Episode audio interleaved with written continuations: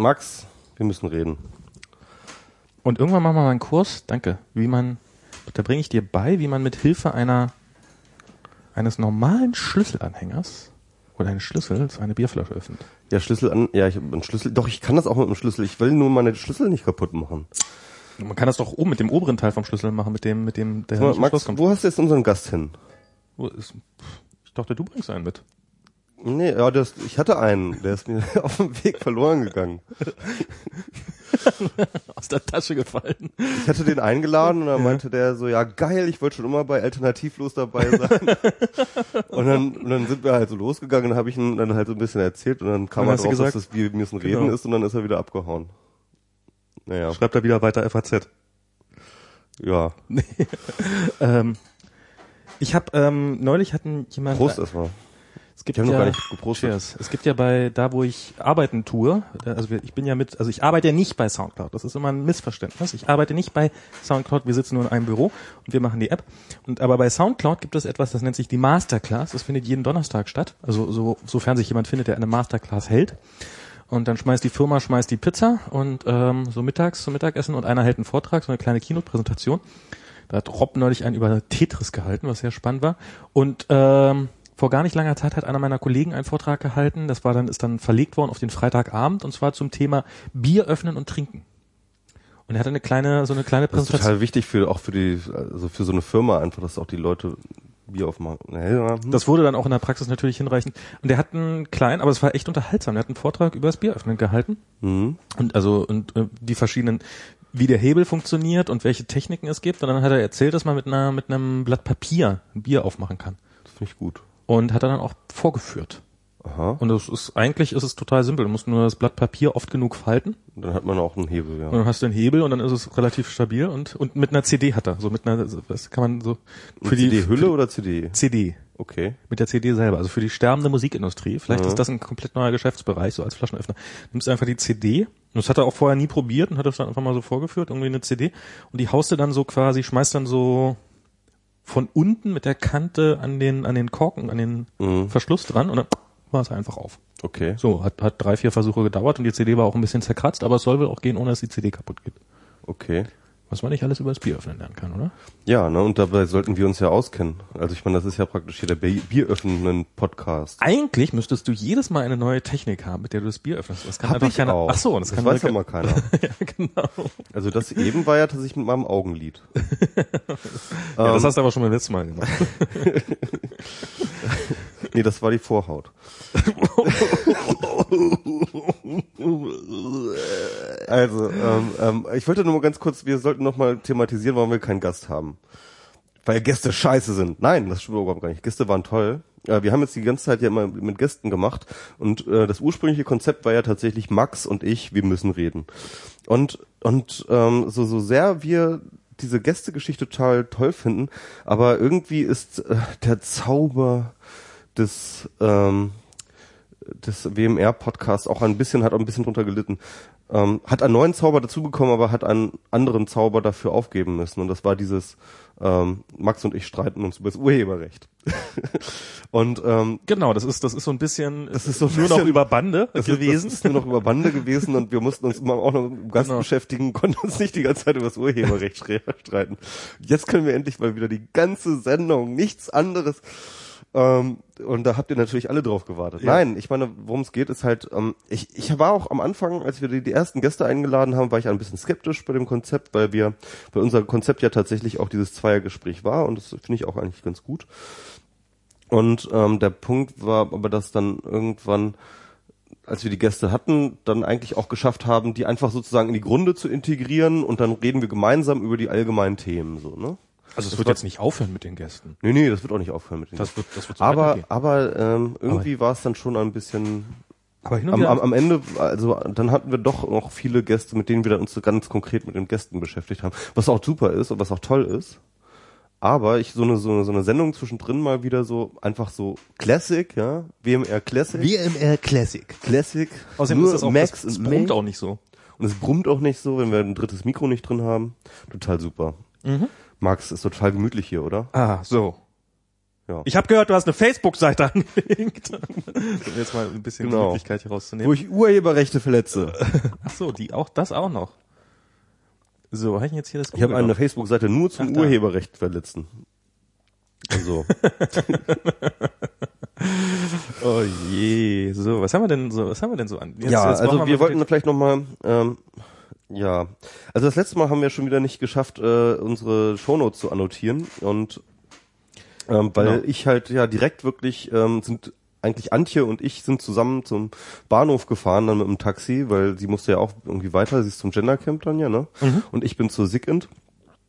Ja.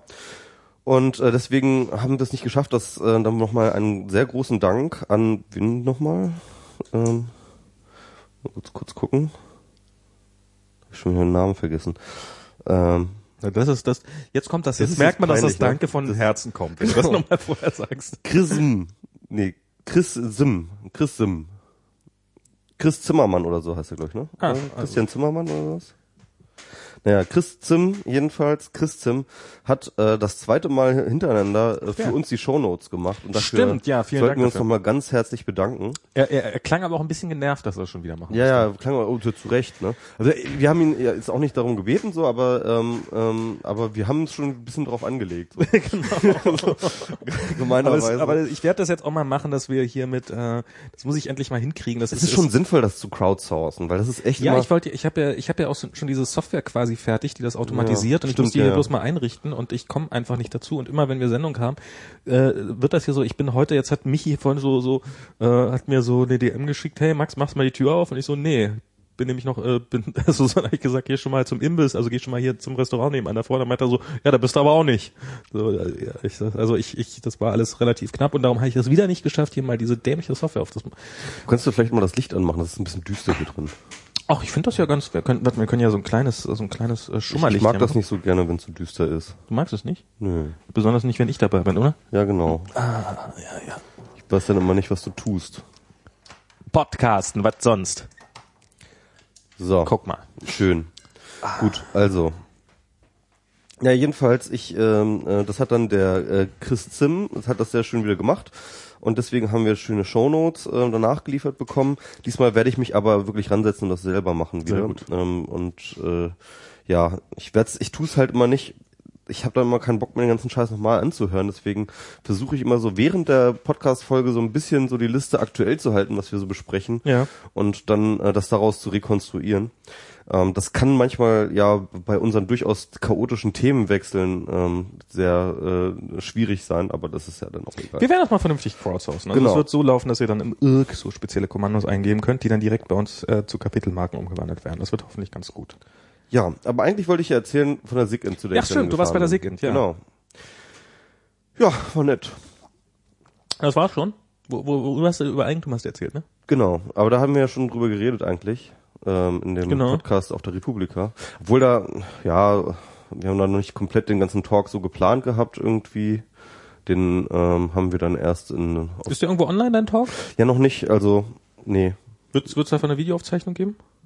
Ja, wird es. Wie ist denn, wie ist denn so? Erzähl doch mal die SIGINT. Für, für, für Leute wie mich, die noch nie auf der SIGINT waren. Das ist in Köln, ne? Das ist in Köln, das ist ähm, äh, jetzt das dritte Mal, glaube ich. War beim ersten Mal war ich nicht dabei, beim letzten Mal, das war 2010, war ich auch da. Ach, die finden nur alle zwei Jahre, Genau. alle zwei Jahre statt? Mm, Jein, es, es ist halt im letzten Jahr ausgefallen wegen wegen wegen des Camps. Ach so, ich dachte wegen der Die, Ponys. Nee, die meinten, da, da war Pony noch nicht so das Ach Thema.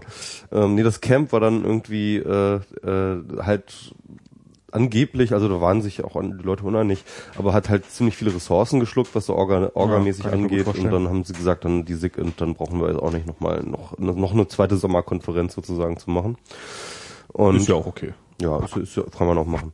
Und äh, ja, also nächstes Jahr soll es aber auch wieder stattfinden. So. Insofern, also soll eigentlich schon jährlich sein. Und wo findet das in Köln statt? Das findet in Köln im Mediapark statt. Ah. Der Mediapark. Eigentlich alles stattfindet, was in Köln stattfindet. ja, tu das? Weiß ich nicht. Ich glaube schon. Also auf jeden Fall war bin ich da sonst immer nur zu Sigmund. Ähm, das ist irgendwie, ähm, das ist so, so, äh, ja, schon so ein bisschen so Bürokomplexmäßig, so, so, so, ähm, mit dem Charme des Potsdamer Platzes. Aber, ähm, Das ist doch was anderes, als ich meinte. Hm, okay. mh, ja, also das ist, halt von der Location. Also die, die, die, die, die Räumlichkeiten sind sehr gut. Da kann man echt gut Konferenzen, das passt schon so. Ja. Äh, die Gegend ist so ein bisschen strukturschwach, jedenfalls so was ähm, Döner angeht und sowas. Also so, so Nerdernährung. Nerdernährung. Aber ist eigentlich relativ zentral, man kommt auch relativ schnell in die Innenstadt und so, das passt schon eigentlich. Und ja, ist immer eine nette Konferenz, halt ähm, so klein, etwas kleiner, so, so ein bisschen so wie die Republika halt auch angefangen hat, so in der Größe. Wie viele Leute? Waren glaube ich 700 oder so, waren es dieses Jahr. Hm? Und ähm, ja, echt sehr nett. Also äh, das, das kann man sich immer wieder geben. Ist ähm, so inhaltlich halt, halt ein bisschen anders als der Kongress, ein bisschen mehr auf gesellschaftliche Themen irgendwie Bezug nehmend. Allerdings gibt es auch äh, technische Geschichten auch durchaus. Und auch ein Hackspace gibt's dort auch im Keller und halt so, so ein bisschen ähnlich wie der Kongress, so schon auch. Und nette Leute, nette Gespräche, gute Diskussionen, gute Talks. War gut. Von der Stimmung her so, ähm, wie, wie, Ja, es war, gab ja diese Kontroverse, haben wir ja alles Ja. besprochen äh, Genau. im Vorfeld um die SIGINT. Auf der Konferenz war es eigentlich alles ganz easy so, habe ich das Gefühl gehabt. Also ich habe da jetzt nicht irgendwie groß was mitgekriegt. Also der Pony Talk, der hat da durchaus po- polarisiert, also, äh, also was er polarisiert.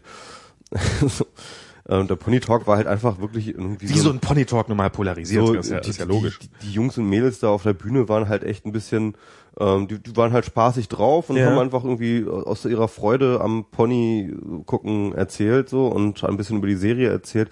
War jetzt eigentlich überhaupt nichts Großartiges. Ähm, ich War das auch in einem kleinen Saal oder war es dann so war, war im großen Saal, ja. im großen Saal? So Ja. Wenn man darüber erzählt, wie man Ponys im Fernsehen guckt, dann muss das auch im großen Saal sein. Naja.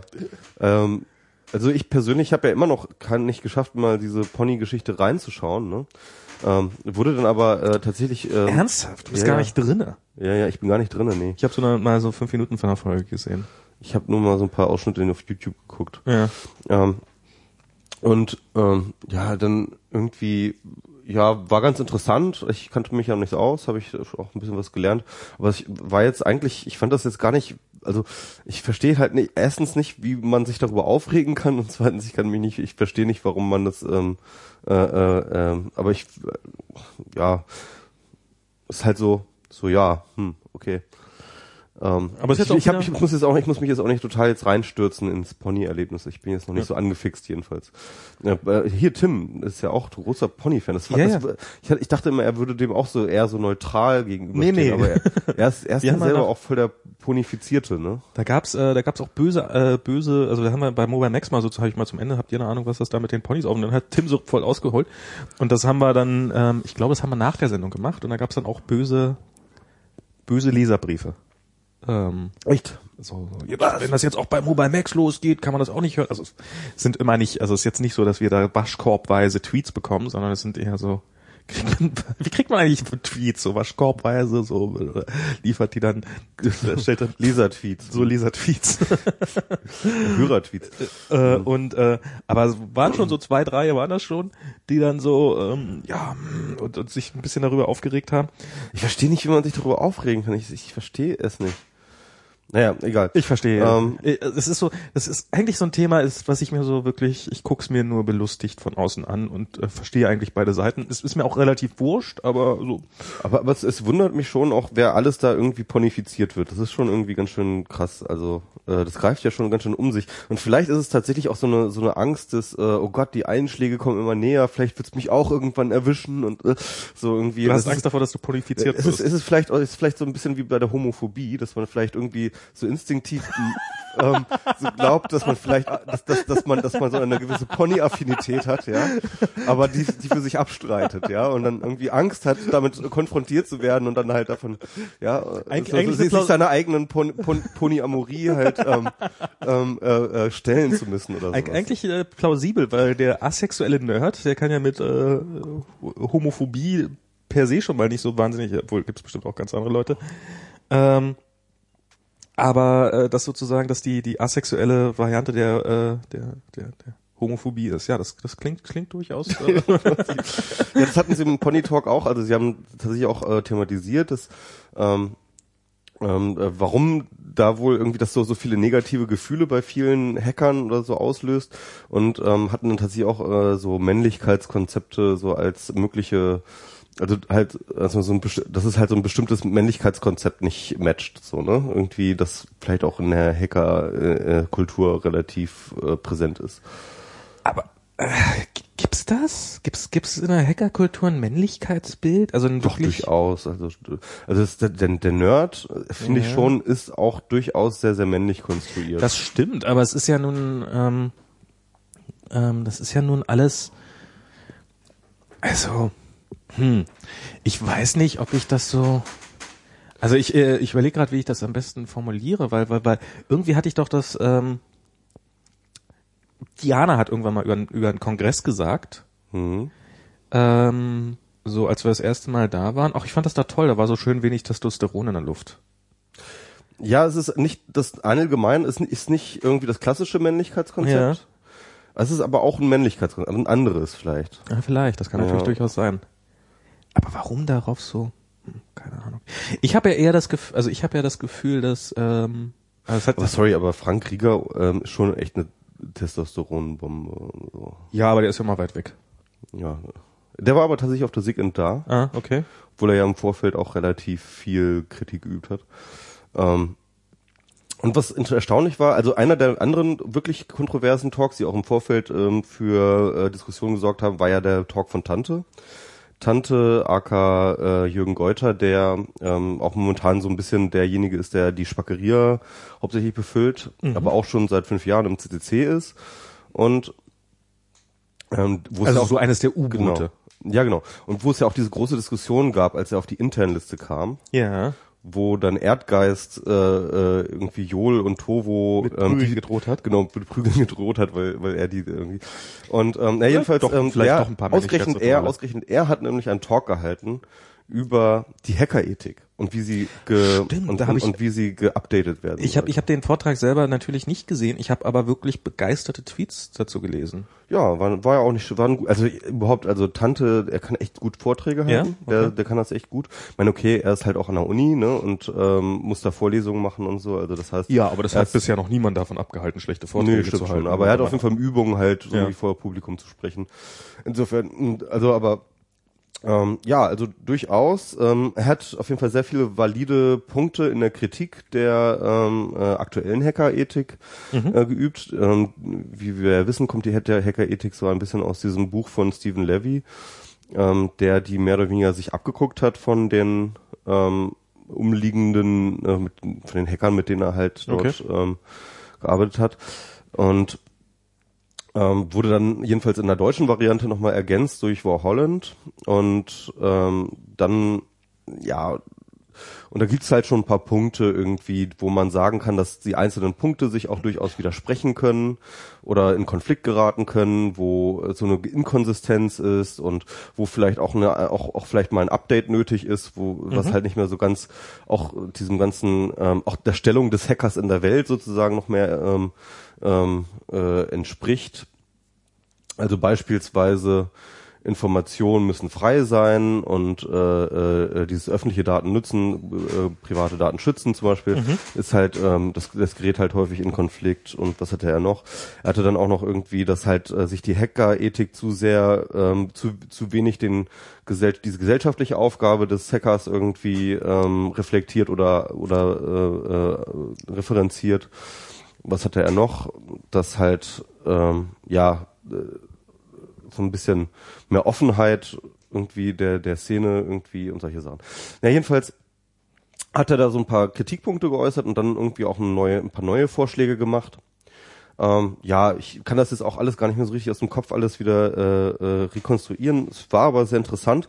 Ich fand jetzt aber ehrlich gesagt auch nicht so konsistent. Er hatte da in seinen Punkten war leider auch immer so ein bisschen ähm, war leider auch, ich fand, ich fand, da waren auch ein paar, paar ähm, Inkonsistenzen bei oder beziehungsweise Widersprüchlichkeiten, aber ja, hey, das, er meinte halt auch, das wäre jetzt nicht irgendwie, ich bring euch jetzt die neue Hackerethik, sondern halt schon irgendwie so hier ähm, So mit so Steintafel. Steintafel. Man die zehn Hacker-Ethik-Punkte 40 Tage und 40 Nächte war auf dem Berg. Ähm, ja. und hatte einen brennenden Busch mitgebracht.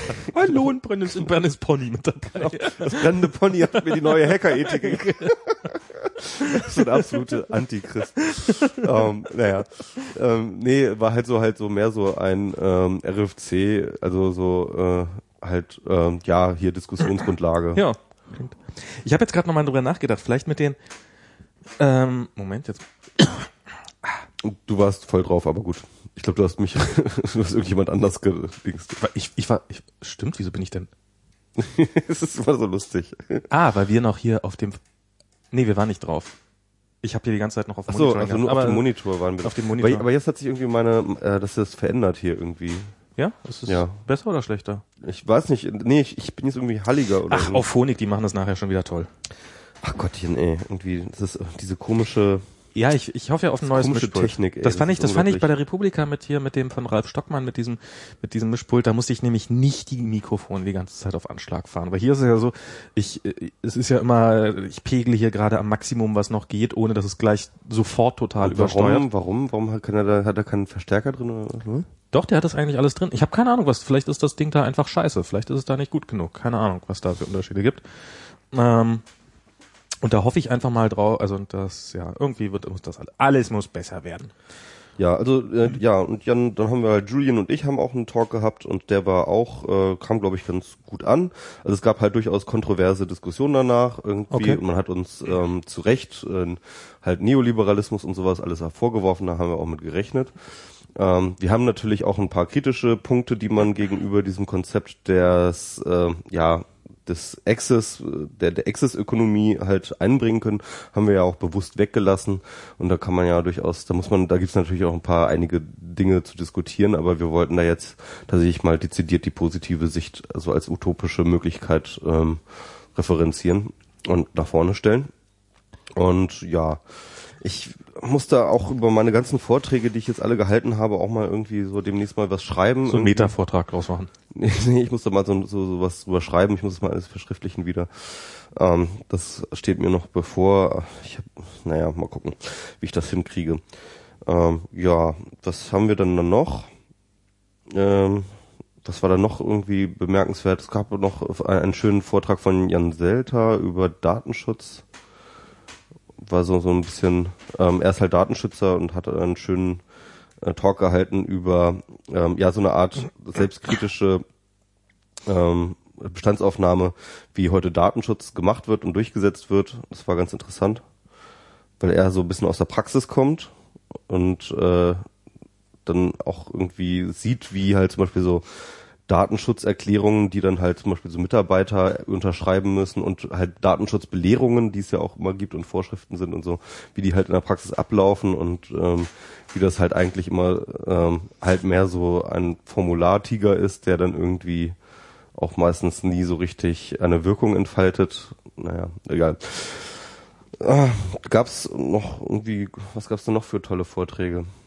Waren auf jeden Fall echt viele gute Vorträge dabei. Können wir nochmal drauf hinweisen, wenn die dann Genau. irgendwann online sind, wenn man die auch nachgucken Genau, kann. hier, äh, Fiona lernt Programmieren Ding. Und dieses, ähm, das äh, äh, hatten dann Herr Lehmann, Plom und Fiona haben auch einen Talk gehalten darüber. Genau, ach ja, und dann haben Herr Lehmann und Plom am letzten Tag, kurz vor der Ende der SIG, also als letzte Veranstaltung im Hauptsaal, noch einen Talk gehalten, der so war, war ganz grauenhaft schlecht.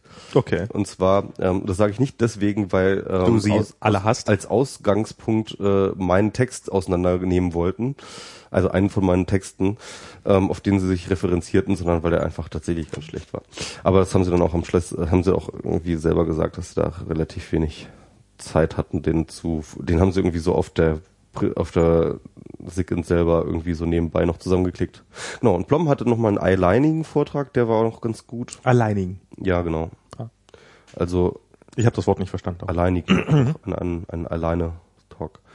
Über? Über, ähm, also irgendwie kannst du mich vielleicht irgendwie zurückschalten wieder auf das andere. Ich höre mich so bescheuert irgendwie. Na gut, machen wir's. So, ja, Besser? ja, besser. Ähm, ich ich höre mich irgendwie so komischen, komisch verzerrt, habe ich mich gehört. Naja, ähm, ja, der Plom hat nämlich, Hä? Technik. ähm, Ja. ja, solange sich der Chat nicht beschwert, dass wir hier anders klingen oder so. Nö, nö, das ist, das ist Reiners. Ja, der hat halt irgendwie irgendwie äh, hat über zwei Bücher geredet. Das eine war ähm, Tyler de Chardin, ähm, Der Mensch im Kosmos. Das habe ich jetzt tatsächlich auch. Das, damit labert mich Plom irgendwie seit Mo seit Jahren voll. Irgendwie ich soll dieses Buch lesen. Was ist das denn? Ähm, das ist so ein Typ, äh, der war auch so Wissenschaftler, aber irgendwie auch sehr religiös angehaucht und hat in den 50er Jahren ein Buch über Evolution geschrieben und über ähm, ja das globale Gehirn, also noch weit, als noch bevor die, überhaupt die Idee eines Noch Internets vor der Wikipedia. noch bevor das Internet überhaupt nur irgendwie vorstellbar war, hat Ja. er dort ähm, ein Buch über genau das Thema geschrieben, so wie ähm, wir Menschen, dass die Erde ähm, mit einem Netz an Kommunikation überziehen und damit der Erde einen Weltgeist geben und so weiter und so fort und wie sich Evolution hin zum Weltgeist entwickelt. Das ist ganz interessant. Ich, ich also ich lese das halt und ähm, finde da halt ganz viel ähm, Kevin Kelly wieder. So eigentlich ähm, ähm, ist Kevin Kelly da eigentlich nur so ein, so ein weiterer Aufgast von äh, Tyler de Chardin und der hat das aber halt eben so viel früher geschrieben, dass und hat dort aber auch schon halt solche äh, Konzepte wie Emergenz, also ohne sie so zu nennen, aber solche Konzepte wie Emergenz auch schon beschrieben, war so eine Art, damit auch so eine Art Proto-Kybernetiker, hat echt viele äh, gute Gedanken da drin, aber allerdings läuft das halt alles in so eine, so eine ja, durchaus, kann man vielleicht sagen, christlich verbrämte Eschatologie hin, ne, so, also, Was? Christlich verbrämte was? Eschatologie, also Eschatologie ist so eine Erlösungs ähm, Ach so. äh, äh, Ach so, das, das ist der Narrativ, so, ja. Weltgeist, der ja, uns genau. alle erlösen wird. Äh, Erlösungsnarrativ so ein bisschen. Das ist so ein bisschen so so ein bisschen wie der Messianismus halt. Ja, Eigentlich lustig, oder? Ja, ja, genau. Also wie das, das driftet so ein bisschen ins Religiöse ab und ähm, hat ja auch so so religiöse. Das alles geht, alles strebt dem Omega Point ent- entgegen. Stell ne? dich vor, stell dir vor, du würdest dich heute mit so einem Menschen treffen, so der, der so von dieser so der so da sitzt. Ja, und dann wird es ein weltumspannendes Netz geben und und und und und, Genau. und, und, alles wird toll und die Menschen werden schlauer und besser und und und und dann irgendwann so mittendrin du so so, hä? Was hast du gesagt? Ich habe die ganze Zeit getwittert. Ja. Also es ist, es ist echt, also ich lese, das gerade und das ist echt sehr spannend, also gerade wenn man bedenkt, in welcher Zeit das geschrieben wurde. Ähm, und äh, also ein Begriff, den aus diesem Buch, der ist auch, glaube ich, relativ bekannt immer noch in der Inter- Internetszene, die Newsphere, also die Sag mir mal den Namen von dem Buch, ähm, der Mensch im Kosmos. weil das wollte jemand wissen. Und es ist immer Genau. ganz gut, wenn man den Namen danach nochmal Und dann hat er noch ein zweites Buch gelesen, das habe ich allerdings nicht gelesen, das ähm, äh, ist äh, von dem Tippler. Ich weiß aber nicht mal, wie das heißt. Also äh, das ist aber noch mal ein bisschen krasser noch. Also dieser Tippler ist wohl noch noch um einiges durchgedrehter, ähm, der dann tatsächlich irgendwie am Ende zu so einem, also auch alles so aus so Quantenmechanik, Evolution und so ganz vielen naturwissenschaftlichen Konzepten so herkommt und dann irgendwie anfängt zu erklären und dann aber irgendwann am Ende so richtig das gesamte christliche Menschenbild oder das ganze gesamte christliche Weltbild daran in so einer Zukunftsvision ab ähm, ähm, äh, in so einem äh, äh, sozusagen als Conclusio findet, ja, mit so einem Himmel und so einer und so und, und so einem und so einer Hölle und und einem äh, und, und einer und einer äh, und einem Fegefeuer und so, ja. Ähm, also so jedenfalls konzeptuell irgendwie ähnliche Konzepte so, Ja. das irgendwie dann am Ende so so abbildet und also es geht dann irgendwie am Schluss darum, dass dann irgendwie ja jede Mensch, jeder menschliche Geist, der je gelebt hat, natürlich auch wieder rege simuliert wird in dieser äh, äh, in diesem Omega Point, in diesem Also das ist dann quasi der Himmel. ja, also so, so, so Singularitätsvorstellung halt, ne? Ja, Und ja, genau, es ist dann halt ein bisschen der Himmel, der Himmel und dann, dann beschäftigt er sich auch mit so abgefahrenen Fragen wie, ja, aber ähm, würde dann auch Hitler resimuliert werden und dann ja, kommt er dann eben auf dieses Konzept so, ja, aber da er wahrscheinlich schädlich wäre, würde er dann in so einer Zwischenhölle. Oh Gott. Und das ist halt irgendwie, also der, der spinnt halt total bescheu äh, so, so ab. So. Dann, dann, äh, und was hat er, also der hat wohl auch so ganz viele Seitenstränge, die ganz absurd werden, wie zum Beispiel, ähm, dass ähm, er sich dann halt dass man ja Schönheit auch berechnen könnte und dass man das schönste Gesicht ähm, der, der, der, Welt sozusagen dann ähm, simulieren könnte in dieser in dieser computerisierten Welt. Und äh, dieses und dann, und dann rechnet er wirklich mathematisch aus, ja, dass dieses Gesicht, das dann simuliert wird, ähm, genau ich weiß nicht, glaube ich, 10.000 mal schöner ist als ähm, äh, das schönste Gesicht, das es aktuell äh, wirklich gibt oder so. Ja? So, also völliger Schwachfuß. Dabei ist es total simpel, ein schönes Gesicht zu machen. Ja, Man macht einfach die, die, die Mischung aus allen Gesichtern, die uns so bekannt vorkommen, ist immer das, was. ich glaube, er referenziert aber auf eine andere Theorie. Aber Okay. gut. Ja, also auf jeden Fall ähm, zeigt äh, Plom so ein bisschen, also es ist so eine Art ja kritische Selbstschau auf dieses Singularitätsthema, das Mhm. halt dann doch irgendwie so sehr schnell anfängt, so religiöse ähm, äh, Untertöne zu bekommen. Nach Fisch zu stinken. Genau, und irgendwie fand ich äh, sehr witzig und ähm, hat er hat er gut gemacht. Und das ist der Alko-Podcast?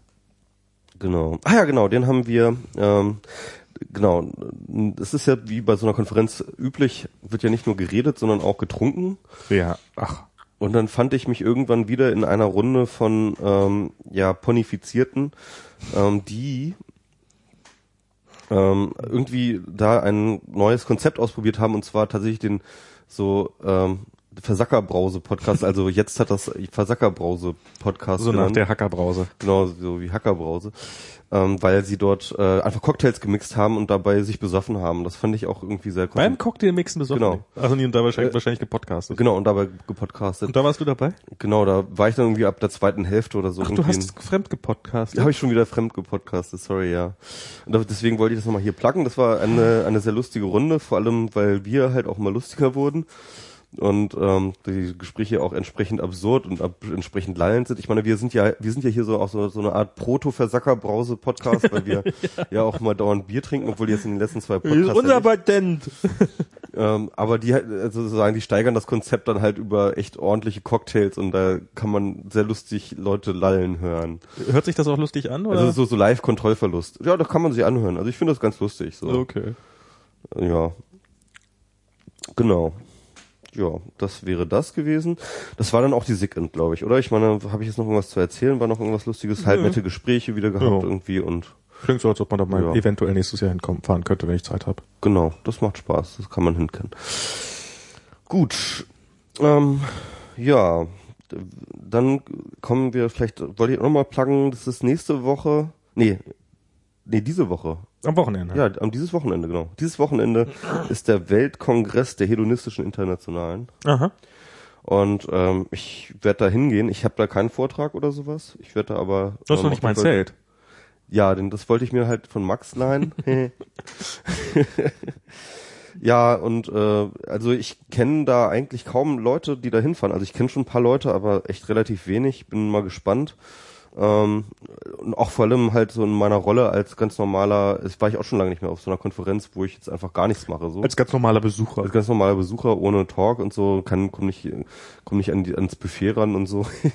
Hm, Muss ich mich Oh mein Gott! ja, schlimm, schlimm, schlimm. ähm, ja, ich glaube, das wird ganz lustig. Also ich, äh, mir ist, ja, mir ist ja die hedon- hedonistische Internationale sehr, sehr ähm, sympathisch in ihrem ganzen Konzept und Schaffen und so weiter und so fort. Und das kann ich wirklich nicht von jeder linken Gruppierung sagen. Und äh, deswegen äh, will ich das mal mir anschauen und da mal ein bisschen mit Leuten quatschen und so. Ja. Ja.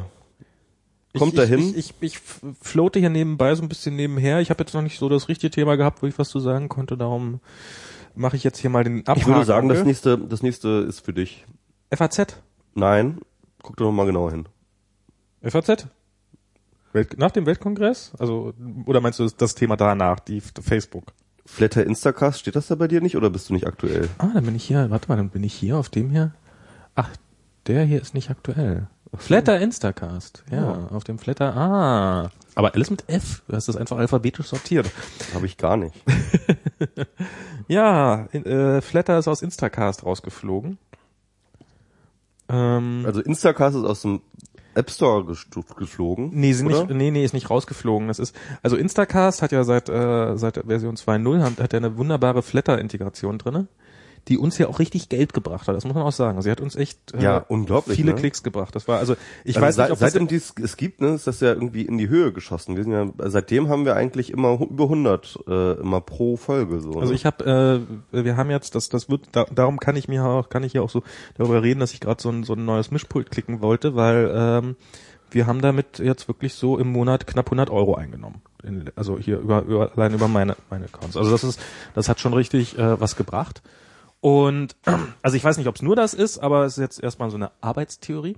Und ähm, alle waren froh, dass äh, das Ich glaube schon, weil jetzt äh, kaum war das halt irgendwie rausgeflogen. Jetzt mit der letzten Folge mit ähm, äh, mit Antje Schrupp, die ist ja auch bei 71 oder so stockert die rum, oder? Naja, jetzt muss man aber sagen, die, die, die Flatter-Integration, die ist ja auch erst seit Frei äh, seit, wann ist die raus? Seit Ja, und, letzter se- Woche. und, und seitdem hört es auf zu steigen. Das ist wirklich so. Ernsthaft? Ja. Also es ist wirklich so, also mit dem Tag, wo das rausgeflogen ist, stagnieren, stagnieren die Flatterzahlen. Also klickt hier, klickt hier mal von Hand auf den Flatter, bitte. Seid Genau. so gut. Genau. Und ihr müsst ähm, jetzt Handflattern. ihr müsst jetzt Handflattern. Mit Hilft Hand, ja mit Hand macht ja auch am meisten Spaß. Ne? Genau, ja, müsst ja. Ja, nee, und, und selbst Hand anlegen. ne. genau. Ach ja. Und äh, da hat der und und der hat der hat ein Update rausgebracht und wie das dann so ist, also es war so ein Punkt-Update, also so 202 oder sowas, irgendwie ein paar Bugs reported. Und irgendwann ist dann so einer da bei Apple äh, in der in dem Review so, äh, Flatter geht aber gar nicht. Und das war zuerst bei Instacast HD Version und damit hat er dann Stress gehabt. Nachdem er dann bei Instacast HD damit Stress hatte, hat er plötzlich auch bei Instacast damit Stress gekriegt. Also es war gar nicht, also er ist, er ist nicht rausgeflogen, das nicht. Also das war äh, und Die haben ihn äh, angeschrieben und haben gesagt, pass mal auf. rejected. Der hat ein Update Okay. eingereicht. Ach, okay, okay, und das, das muss ja dann immer prüfen lassen und hm, und dass das auch alles stimmt und so. Das ist, das ist ein wirklich schmerzhafter Prozess, weil der dauert auch und weiß der Teufel was. Und ähm, dann äh, haben die halt gesagt rejected und als Begründung, weil Flatter drin ist. Dann hat er nochmal mit Apple telefoniert auch.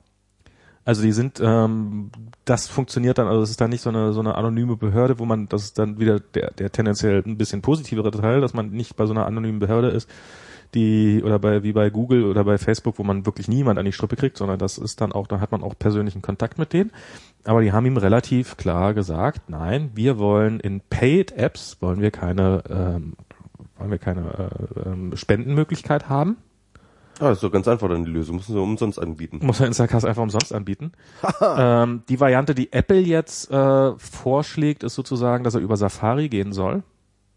Also man könnte das natürlich so machen, dass in Instacast ähm, dass dann einfach quasi das Instacast dann die URL selber aufruft. Dann könnte ja Flatter noch sogar so einen Automatikmodus anbieten, wo dann alles klar, was jetzt hier kommt, wird automatisch geflattert, wenn das von Instacast kommt und dann geht er sofort wieder zurück in Instacast. Wird ja alles gehen in der Theorie. Ähm, ich hoffe mal, dass die da auch ein bisschen, äh, ein bisschen kreativ sind. Auf jeden Fall ist es echt, ähm, also ich finde, ich finde das echt doof. Also es ist, ähm, also äh, es ist, ja, ich werde deswegen, ich bin ja dann auch hoffentlich Ende nächster Woche dann in Cupertino in, in San Francisco und ich werde jetzt zur WWDC Da gehen. du, da kannst du mal mit dem Tim Cook mal reden da. Das ist wo, nee, man geht da einfach mal zu dem äh, App Store Team. Okay. Und wenn das genügend Leute machen, also wenn ihr auf der WWDC seid, das das ist wohl, das ist, ich, ich habe es bisher noch nicht selber erlebt, ich kann es mir auch nur schwer vorstellen, aber ich habe mir, das ist der der Zeitpunkt, wo du Gelegenheit hast, über Apple zu schimpfen und mit ein bisschen Glück auch die Chance, dass da wirklich was passiert. Und ähm, da, dafür besteht wohl die Gelegenheit, dass man da. Also die ähm, 130.000 Hörer von uns, die äh, auf die WWDC fahren, ähm, die sind sollen sich jetzt hier mal angesprochen fühlen und halt tatsächlich für Flatter Lobbyarbeit Ja, machen. die Coding Monkeys, die ja auch zum Beispiel, also hier Ah, ja, okay. Martin, Martin Pittenauer ist ja, glaube ich, hört ja ganz gern mal, ähm, äh, der, der ist bestimmt auch da und so und das, das sind ja, ist ja nicht so, dass das niemand wäre. das stimmt schon, ja. Also Da paar dabei. sind's ja. Hallo. Gernot. Genau, hallo Gernot. Beschwer dich auch mal. Genau. Äh, Und die anderen 27.000 Leute. Genau. Und das ist dann, aber aber das das werden, werden hoffen, wird hoffentlich ein bisschen Bewegung aufnehmen. Vielleicht haben die auch einfach Flatter nicht verstanden, vielleicht haben die, äh, vielleicht sind sie auch einfach doof, vielleicht sind sie, ach keine Ahnung. Ja, aber wenn sie halt tatsächlich gegen Donations sind, dann ist das ja auch valide, oder? Ich meine, also wenn das halt in den Terms of Use ist, dann ist das ja auch schon auch nach, also Ja, dann müssen sie halt oder müssen sie umformulieren, keine Ahnung. Dann müssen sie sich irgendwas ausdenken. Also es ist ja, ich, ich habe keine Ahnung, warum das da mit den Donations drinne steht. Sie werden ja vermutlich da mit einem irgendeinem, äh, das wird ja irgendeinen Grund gehabt haben mit diesen Donations ähm, und ich, ich kenne den Grund dafür nicht, aber ja, äh, sei ja wie er sei. Aber ähm, mein, also ohne den Grund dafür zu kennen. Ich vermute, dass äh, bei die Flatter-Integration nicht mit diesem, diesem Grund widersprochen hat. Also dass, dass man Podcastern beim Hören ein bisschen Geld zukommen lässt oder ein paar bisschen eine kleine Aufmerksamkeit dafür, dass man den, dass man den Podcast hören kann auf rein freiwilliger Basis. Ich weiß nicht, also ich vermute mal, das war jetzt nicht das, was Apple damit im Sinn, also was sie damit verhindern wollten, als sie diese Regel eingeführt haben. Ja, aber halt- ich weiß es nicht. Liegt Es natürlich aber auch so ein bisschen an dieser schweren Einordbarkeit, was Flatter überhaupt ist, oder? Ich meine, das ist, ja, also, so richtig Donation ist es ja auch nicht, oder? Ich meine, das ist jetzt irgendwie, keine Ahnung. Ja, aber es ist, äh, es ist schon, ist schon alles ein bisschen schwer. Also es ist, ähm, ja, ja. Das Auf, auf jeden Fall habe ich, als ich das gelesen habe, habe ich, war ich wirklich, äh, habe ich ziemlich gekotzt. genau. Das war nicht schön. Wie man sich leicht vorstellen kann. Gut. Ja. Jetzt habe ich hier FAZ stehen. FAZ. Ja. Also das war eigentlich, waren eigentlich verschiedene Punkte. Also ich finde irgendwie, ich finde irgendwie ähm, diese, ähm, ich finde die äh, Beziehung unseres Podcasts zu FAZ irgendwie ganz interessant.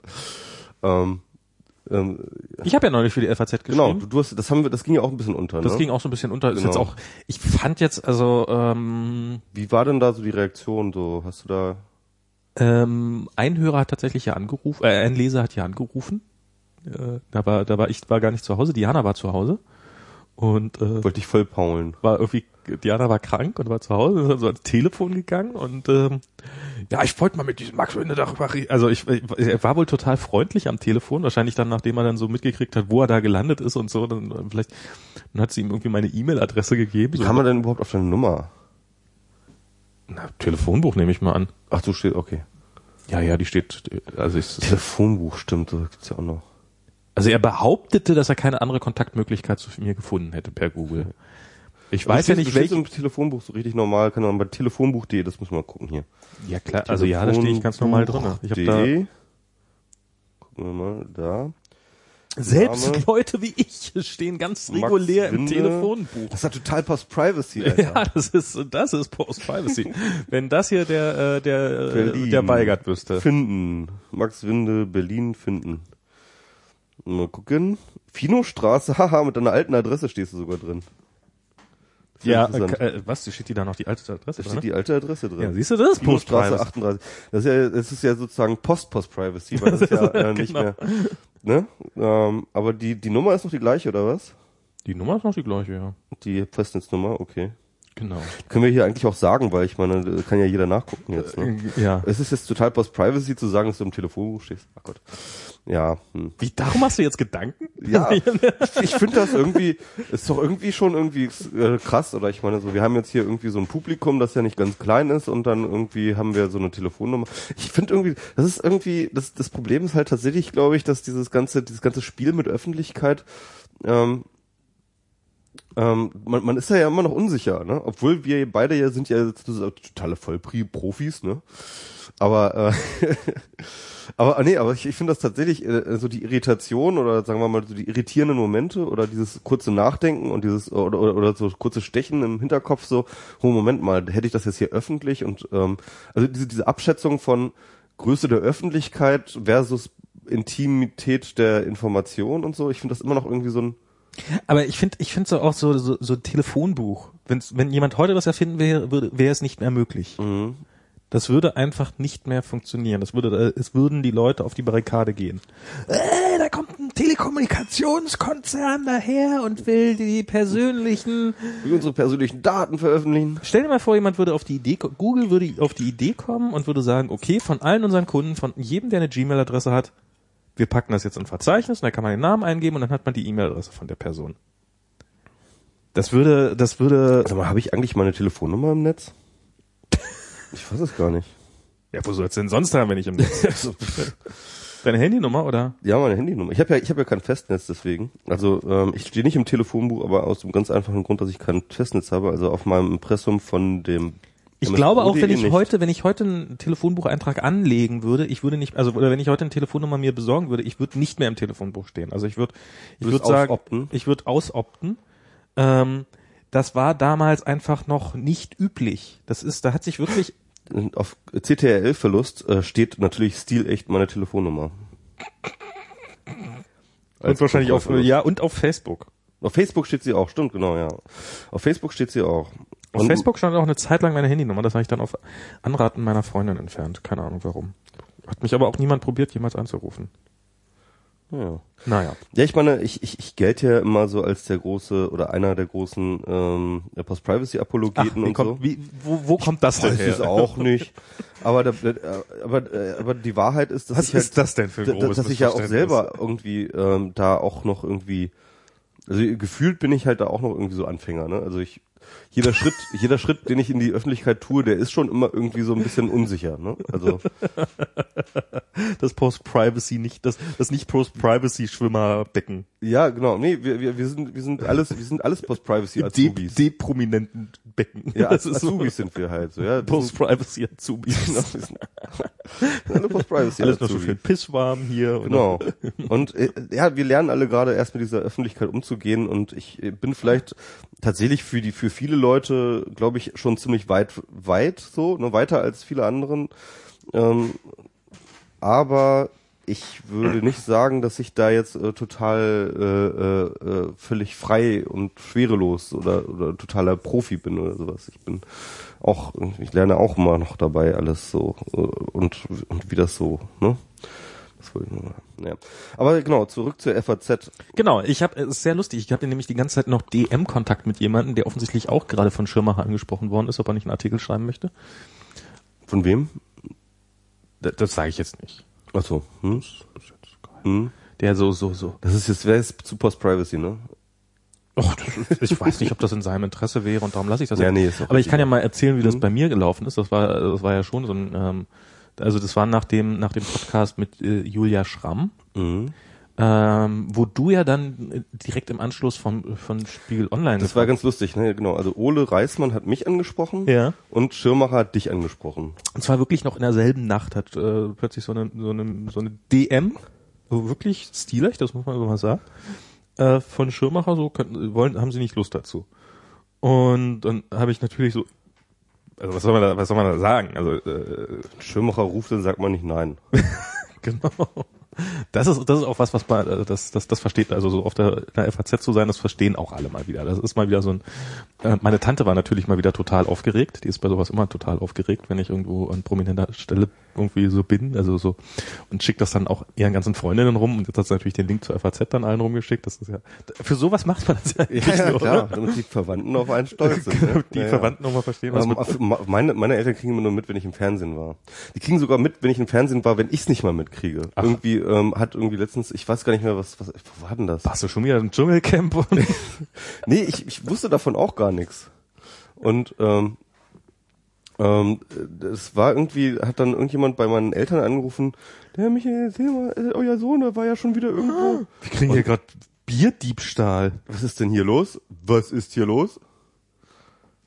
Oh mein Gott, ich dachte, ich, ich, ich wollte eigentlich noch rüberkommen, noch mal ein Bier klauen. Ja, das, Jetzt das seit- kommt davon, wenn man eine Freundin im Haus hat. Oh. Ja, ja. Hätte ich das gewusst. Bei, bei mir wäre es sicherer. Podcasten und das macht er besser, wenn er nicht besoffen sein. War das jetzt eine Hörerkritik? Facebook, ich sag nur Facebook. Facebook hatte nichts mit Alkohol zu tun. Nee, ist egal. ähm, Nicht? nee. Ah, okay. Das ist ja gut. Ähm, äh, wo waren wir gerade stehen geblieben? Jetzt habe ich den Faden verloren. Ähm, bei, bei, bei der FAZ schon wieder. Ja, Schon wieder bei der ja, aber, aber Ja, und dann an habe ich mir da, und dann so, äh, genau. sollte ich, äh, hat er, hat er mir so irgendwie so dreieinhalb Wortfetzen hingeschrieben, worüber ich doch schreiben sollte. Irgendwie so, ja, ich fand diese Theorie da, finde ich ganz spannend. Und, ähm, ja, und dann stand ich da. Und äh, das war also die Differenztheorie. Also das war irgendwie so ein, so ein Halbsatz, den ich hier eingeworfen hatte. Differenztheorie? Ja, dass das war so. Ach so, ach Den ja, Diff, ach ich hatte ja diesen so, Diff so genau. irgendwie. ähm, Und dann, dann saß ich da und dann habe ich so angefangen, das irgendwie so probiert auf ich war ja nicht sehr convinced, aber gut. auf die geforderten acht bis zehntausend Zeichen auszuwalzen und äh, bin da, ja, was soll man da halt sagen? Ja, das, was ein Künstler schafft, ist, die, ist der Unterschied zwischen dem, was vorher da war und dem, was nachher da ist. Ist jetzt, ähm, es ist jetzt, äh, könnte man zur Not auch einen Tweet packen und hätte ich im Zweifelsfall wahrscheinlich auch getan, wenn ich es äh, jemals auf die Idee. Ich fand das jetzt auch nicht so prickelnd. Und dann habe ich nach langem hin und her und es hat wirklich ewig gedauert und ich habe ähm, habe ich mir da irgendwie so einen Text rausgewirkt und ähm, ich fand im Endeffekt, also für die Ansätze, die so zwischendurch existierten, war noch ganz gut. Aber das Beste, was ich jemals geschrieben habe, war das definitiv nicht. Ja, aber es war auch nicht das Schlechteste, was zum Urheberrecht geschrieben wurde. Das, genau das habe ich mir auch gedacht. und nicht meine FAZ. Selbst in der FAZ sind weitaus schlimmere Sachen. Das in der Tat. Und ähm, ähm, ja. Ich hatte, ich hatte, wie gesagt, zur gleichen Zeit dann irgendwie, am nächsten Tag jedenfalls war das irgendwie dann Ole Reismann mich angesprochen, äh, der, glaube ich, auch reingehört hatte. und du hast auch nicht das Schlechteste geschrieben, was jemals bei Spiegel Online erschienen ist. Das würden viele anstreiten, aber aber auf jeden Fall habe ich etwas sehr, äh, äh, habe ich einen sehr, ähm, sag ich mal, äh, einen Text geschrieben, der durchaus ziemliche Nachwirkungen hatte. Also der äh, tatsächlich halt dieses, dieses Urheberrecht abschaffen Ding. Irgendwelche ähm, Morddrohungen oder so? Nicht, dass ich wüsste. Also ich habe ja, wie, das hatten wir ja schon mit Johnny, als Johnny da war, schon besprochen. Ich habe ja nicht in die Kommentare geguckt. Ja. Und ähm, also ich bin ja mit meinem Text auch viel früher raus als du, weil, ähm, Weil du halt- mal wieder nicht in die Gänge gekommen bist. Ja. Sonst wäre das nämlich echt geil gewesen. Das war nämlich die, die Idee. Also du bei der FAZ, Ja, ich bei Spon, gewesen. so gleichzeitig irgendwie und dann so wir müssen reden als Feuilleton-Debatte weiterführen. Genau. Nachdem sie keiner mehr hören konnte. Genau. Dann einfach dem nächsten Publikum an den Kopf werfen. Genau. So haben wir uns das Oh, gedacht. was sind aber das ich mein, denn für Aber die Debatte läuft ja immer noch, ne? die, die, die, läuft ist, die hat noch nicht mal richtig angefangen. Genau. Und ähm, ja, ich meine, okay, ich habe jetzt natürlich auch, ich bin erstens ein bisschen biased und natürlich habe ich eine Geschichte, was die FAZ angeht. Und deswegen, ähm, ja, äh, ich, ich finde, also die FAZ hat sich ja auch ziemlich jetzt in diese Urheberrechtsdebatte reingeklingt. Ja. Und äh, äh, so als Abfallprodukt wurde ich ähm, immer mal wieder irgendwie anonym gedisst. Das fand ich ganz lustig irgendwie.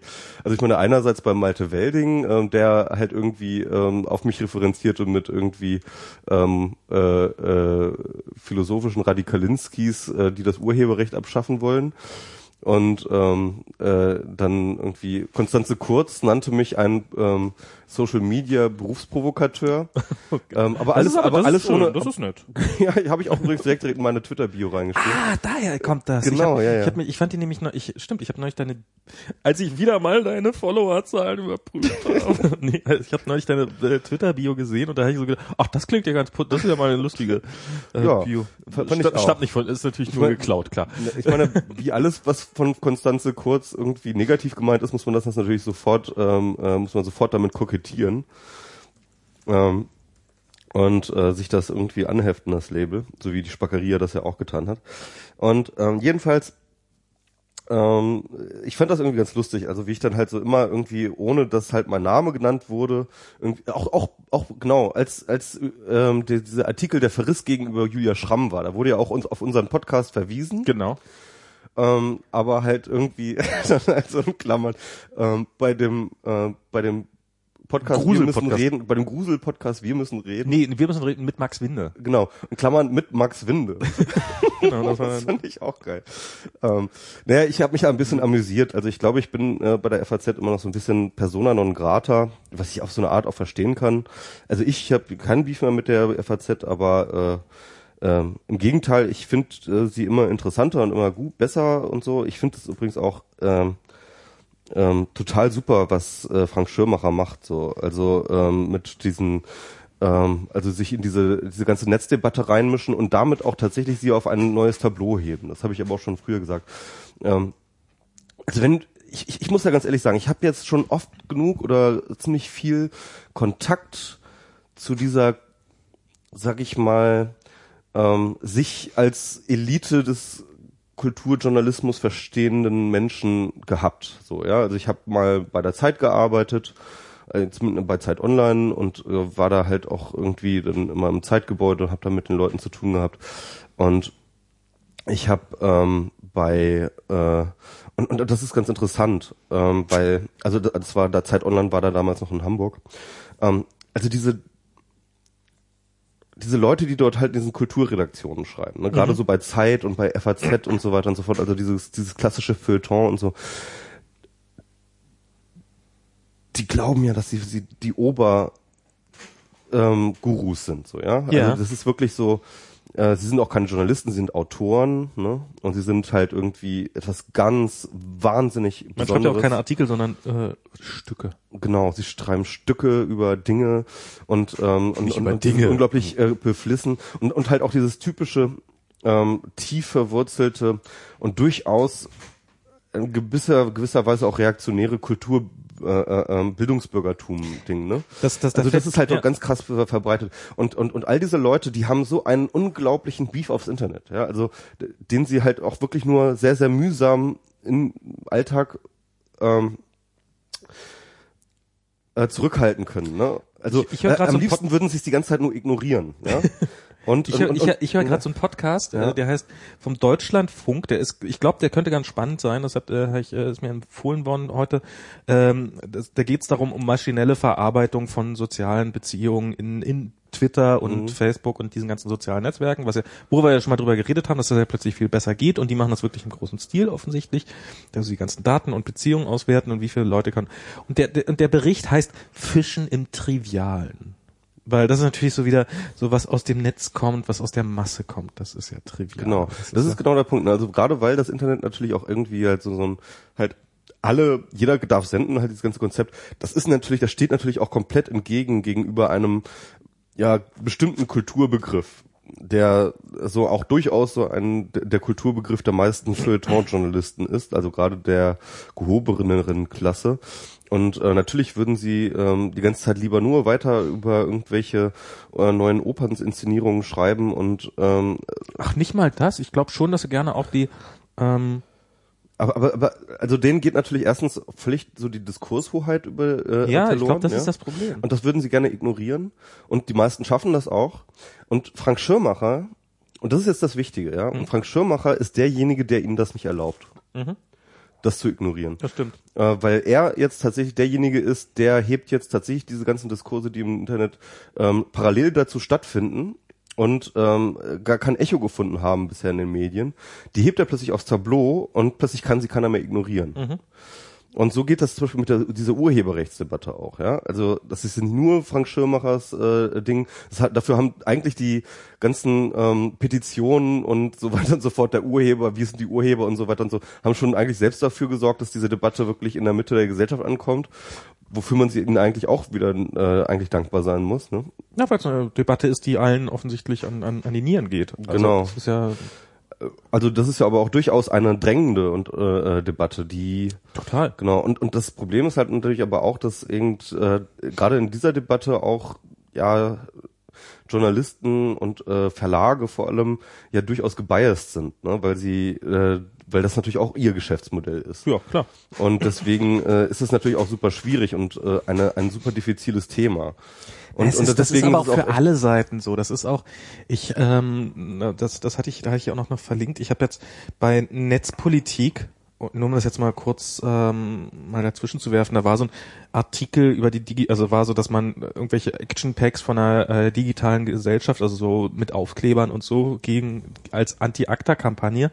Und Da war dann so ein Foto drin und als besonderes Beispiel für so einen Aufkleber, der da drin ist, war dann so ähm, ähm, so als Anti-Acta, lasst unser Internet in Ruhe, sonst nehmen wir euch die Faxgeräte weg. Ach ja, stimmt, ja, das war von der digitalen Gesellschaft. Genau. Und das finde ich so als, ja, das ist witzig und das ist catchy und weiß der Teufel. Ich finde es aber, ich finde es doof. Ich finde ich finde diesen, ich finde dieses so, so zu tun, als, also das ist genauso biased. Das ist genauso dieses, genau die gleiche dämliche Einstellung, so ihr habt doch keine, hä, ihr versteht doch gerade mal so, was ein Faxgerät ist, jetzt geht mal hier aus dem Internet raus wieder, geht mal wieder weg. Das ist genau die gleiche, das ist, ist, ist auch die falsche Einstellung. Man muss, das ist, Ist halt auch eine gewisse Arroganz halt einfach. Ne? das ist auch eine Ja, totale das stimmt, Arroganz, genauso, genau das, was man der Gegenseite vorwirft, genauso wenig gesprächsbereit, ist genauso wenig Mhm. den anderen ernst nehmen, es ist, ist, und, und das, das, Das, pu- ja, ja. Ähm, ja, also ich, ich, ich, ich finde sowas immer, ich, ich bin ja selber auch ein bisschen arrogant. Deswegen finde ich sowas immer auch ganz okay.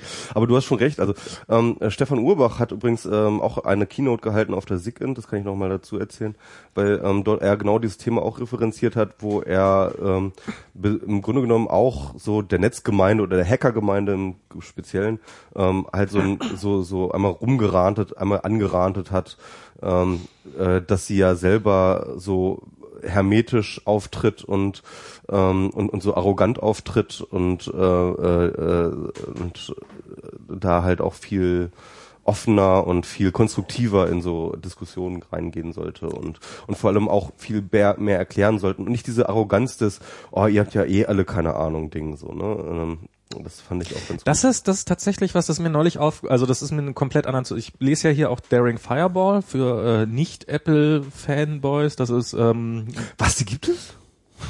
ja, ja, es gibt diese, diese Android-Nutzer. es gibt diese, diese, das ist doch so, das sind doch so irgendeine Abart von Faxgerät. Nein, ich, ich, ich muss mich waschen, wenn ich das ausspreche. Das ist, Genau. äh, die genau. Nein. Nee, ist auch richtig. Ich meine, aber jetzt, guck mal, ist, ähm, wie war das nochmal mit der Arroganz? Egal. Ja, ja, na, ja, ja, genau, darum geht's ja. Äh, also äh, ähm, das ist das der das das Blog von John Gruber, einem der ähm, der wichtigsten Apple Fanboys. Fanboys, ähm, der auch davon leben kann Das und ist so. eigentlich Und total absurd, dass es dort schon eine Relevanzhierarchie gibt. Unter dem Fanboy Apple. es ist das größte Unternehmen der Welt, also dann dann muss es ja auch eine Relevanz unter den Fanboys stimmt, geben. ja, ja. Das ist das ist schon okay. Und der hat halt ähm, auch darüber, also er hat äh, irgendwie neulich so einen Artikel äh, verlinkt im Wesentlichen, wo es darum ging, so so so, der fing damit an, so ja die die drei größten Schwach, äh, Schwachpunkte von äh, Apple, die im Augenblick so existieren und der Artikel fing halt damit an, dass, äh, dass er so gesagt hat, der Autor so, ja, ähm, hier sich darüber lustig zu machen, dass die ja alle und äh, die die ganzen, äh, die immer sagen, Hä, Apple mit dem iPhone werden die nie Erfolg haben und sich dann noch zum 120. Mal das Video von Steve Ballmer angucken, wo er erzählt, dass das iPhone ja sowieso nie eine Chance hat und so. Klar, das kann man alles machen, das ist schön einfach, ähm, aber damit kommt man auch kommt man nicht weiter nicht wirklich und das ist das ist billig und das ist ähm, und beschäftigt euch lieber mal mit den Punkten an denen sie recht haben und ich finde, das kann man auch langsam mal in dieser ganzen Urheberrechtsdebatte oder überhaupt in dieser ganzen Netz. Da sind Leute, die haben Angst und die haben nicht ganz zu Unrecht Angst, weil ihnen bricht gerade das scheiß Geschäftsmodell weg und das ist, äh, wenn man äh, Kinder hat und wenn man äh, Habe ich, auch- hab ich auch geschrieben. Ja, das ist, das ist, das ist, das ist scheiße. Das ist, das, das, und das probiert man zu bekämpfen. Und ich finde, es ist auch absolut okay, dazu sagen, wir als Gesellschaft, ich finde, ich finde das jedenfalls äh, gut, dass man in einer Gesellschaft auch füreinander einsteht und sich gegenseitig nicht total auf die Fresse fallen lässt. So, dass ja natürlich irgendwelche dämlichen Verlage dabei sind, dass es da, dass es natürlich dann einigen wieder nur um Gewinnmaximierung geht, ist ja gar keine Frage. Ja, auch bei den Verlagen arbeiten ja auch Menschen. Auch da arbeiten, auch da arbeiten Menschen. Ja, aber äh, naja, irgend, also es gibt, es gibt, es gibt natürlich immer verschiedene Interessensbereiche. Es gibt, es gibt auf der einen Seite gibt's äh, jemanden, also es gibt Leute, die Angst um ihren Job haben und es gibt Leu- und, oder die, die einfach nur ihren Job machen wollen und ihren Job auch gut machen wollen. Es gibt Leute, die haben massives Interesse an Gewinnmaximierung und sind dafür auch bereit, ähm, ähm, über Leichen zu gehen oder zumindest anderen Leuten schön eins in die Fresse zu hauen. Und gibt's verschiedene Abstufungen, aber auch auf der Gegenseite sind Menschen. Und das ist was, was mir im Augenblick ähm, auf allen Seiten massiv zu kurz kommt. Das ist gerade, das, das, das, das, das kotzt mich gerade an und das finde ich auch so, so diese Polemik da in diesem, "Hä, sonst nehmen wir euch die Faxgeräte. Sorry, das wird dem Thema nicht gerecht. Ja, aber ich meine, okay, das ist jetzt nur ein Aufkleber, nur so ein Spruch. Ja. Äh, Das kann man schon mal machen. Nee, man kann's also, das, machen, Was, was aber- mir ja vor allem auf die Eier geht, ist halt tatsächlich diese Unehrlichkeit, mit der diese Debatte geführt wird. Und das war ja auch das, was ich referenzieren Ja. wollte, dass halt, ähm, also ich, äh, man kann jetzt über meine Meinung äh, durchaus, äh, die, viele Leute äh, hassen mich deswegen, dass ich Ja. das sage, aber ich würde zum Beispiel nie irgendwie diese bescheuerten Theorien verbreiten, dass halt ja doch schon irgendwie alles gut gehen wird und die Künstler ja äh, das äh, da- daran glaube ich halt einfach nicht. Ich glaube schon, dass es einen Strukturwandel gibt und ich glaube Ja. schon, dass er auch Opfer kostet und ähm, ich glaube, dass eins, also beziehungsweise dass halt auch Leute drunter leiden werden. Ja. Ähm, ähm, ähm, das ist halt äh, eine Sache, die, glaube ich, relativ absehbar so sein wird und ich glaube diese äh, ganze Rhetorik, dass ähm, ja die Künstler sich nur anpassen müssten und andere Kanäle bespielen müssten und einfach nur ihr Zeug frei weggeben müssten und dann würde alles gut werden. Also ähm, sorry, wenn ich Künstler wäre, wär, dann würde ich mich da auch verarscht von fühlen. Also ich bin da sehr stark, äh, also ich, ich stimme auf die auf der einen Seite total recht. Ich glaube, es wird schmerzhaft sein, es wird Opfer kosten und es wird, äh, es werden einige dabei auf der Strecke bleiben. Aber ich glaube nichtsdestotrotz, am Ende wird alles gut werden. Also ni- nicht alles gut, aber Ja. es wird auf jeden Fall, ich glaube nicht, dass, ich glaube, es wird auch keine Apokalypse, also ich glaube auch, dass diejenigen, die jetzt so die, die Nö, oh, die nicht, Kultur ja. wird untergehen, sondern es wird, es, natürlich, also ich glaube nicht, dass es so, stellt euer Scheiß einfach ins Netz und alles wird gut, äh, also ich glaube nicht, dass irgendjemand schon die, wirklich die Idee hat, die für eine Vielzahl von Menschen funktioniert. Ähm, und ich glaube, das wäre auch zu viel verlangt, weil das hat ja auch, wie lange hat es gedauert, bis die Leute vom Buchdruck leben konnten? Und wie lange hat es, also ich meine, so halbwegs wenigstens. Und äh, wie lange hat es gedauert, bis Leute von im Radio versendeter Musik leben konnten. Das ging auch nicht so von einem Tag auf den anderen, sondern es waren alles Prozesse, die sich so ein bisschen einrütteln mussten. Und ich glaube aber, dass es da irgendeine Lösung finden wird. Und in 10, 20 Jahren wird es relativ normal sein, dass man im Netz äh, seine, dass man davon lebt, dass man seine Kultur ins Netz stellt, ob man direkt damit Geld verdient oder über Werbung oder weiß der Teufel was wie, habe ich keine Ahnung. Aber ich glaube, es wird schon irgendwie sowas geben wie so ein Weg dahin.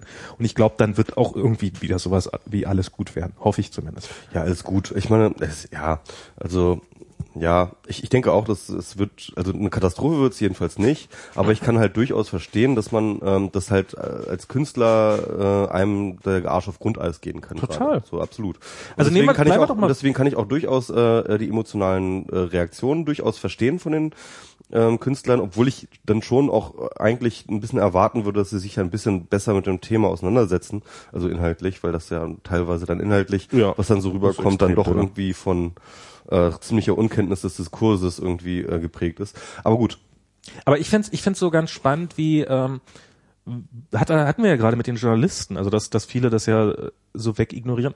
Und ich meine, es ist auch irgendwo nachvollziehbar. Da, da, da gehst du deinen Weg. Ich meine, du, du entscheidest dich ja irgendwann im Laufe deiner Lebensgeschichte dazu, ähm, dass äh, so, ich möchte jetzt gerne irgendwie, ich, ich möchte gerne schreiben im großen Stil. Ich möchte, dass alle meine Meinung lesen und weil meine Meinung ist wichtig, kann man ja sagen, dass, dass, dass man davon überzeugt ist und um seine Meinung sagen zu können, ist man auch bereit, Opfer einzugehen. Ich meine, man hätte ja auch in der Zeit BWL studieren können, dann würde niemand seine tollen Texte lesen, aber dann hätte man vielleicht einen Job, bei dem man das Doppelte verdient oder vielleicht auch nicht oder keine Ahnung und geht da einen Haufen Kompromisse ein im Laufe seines Lebens, um irgendwann mal in die Position zu kommen, dass man seine Meinung aufschreiben darf und dann kommen irgendwelche Blogger daher und schreiben einfach so ihre Meinung auf. Äh, Kann ich auch verstehen, dass man da ein bisschen pisst ist.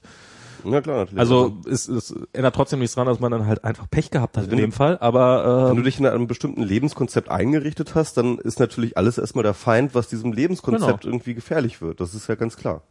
Ich fand das neulich auch ganz, wir hatten das ja, das, das sind, das sind noch so viele Bereiche, die das, tre- also gerade im Journalismus ist mir aufgefallen, ähm, das wurde mir noch, äh, Sigmar Gabriel, äh, was Sigmar, Sigmar Gabriel hat einen Twitter-Account, ne? War das Sigmar Gabriel jetzt? Ja. Genau.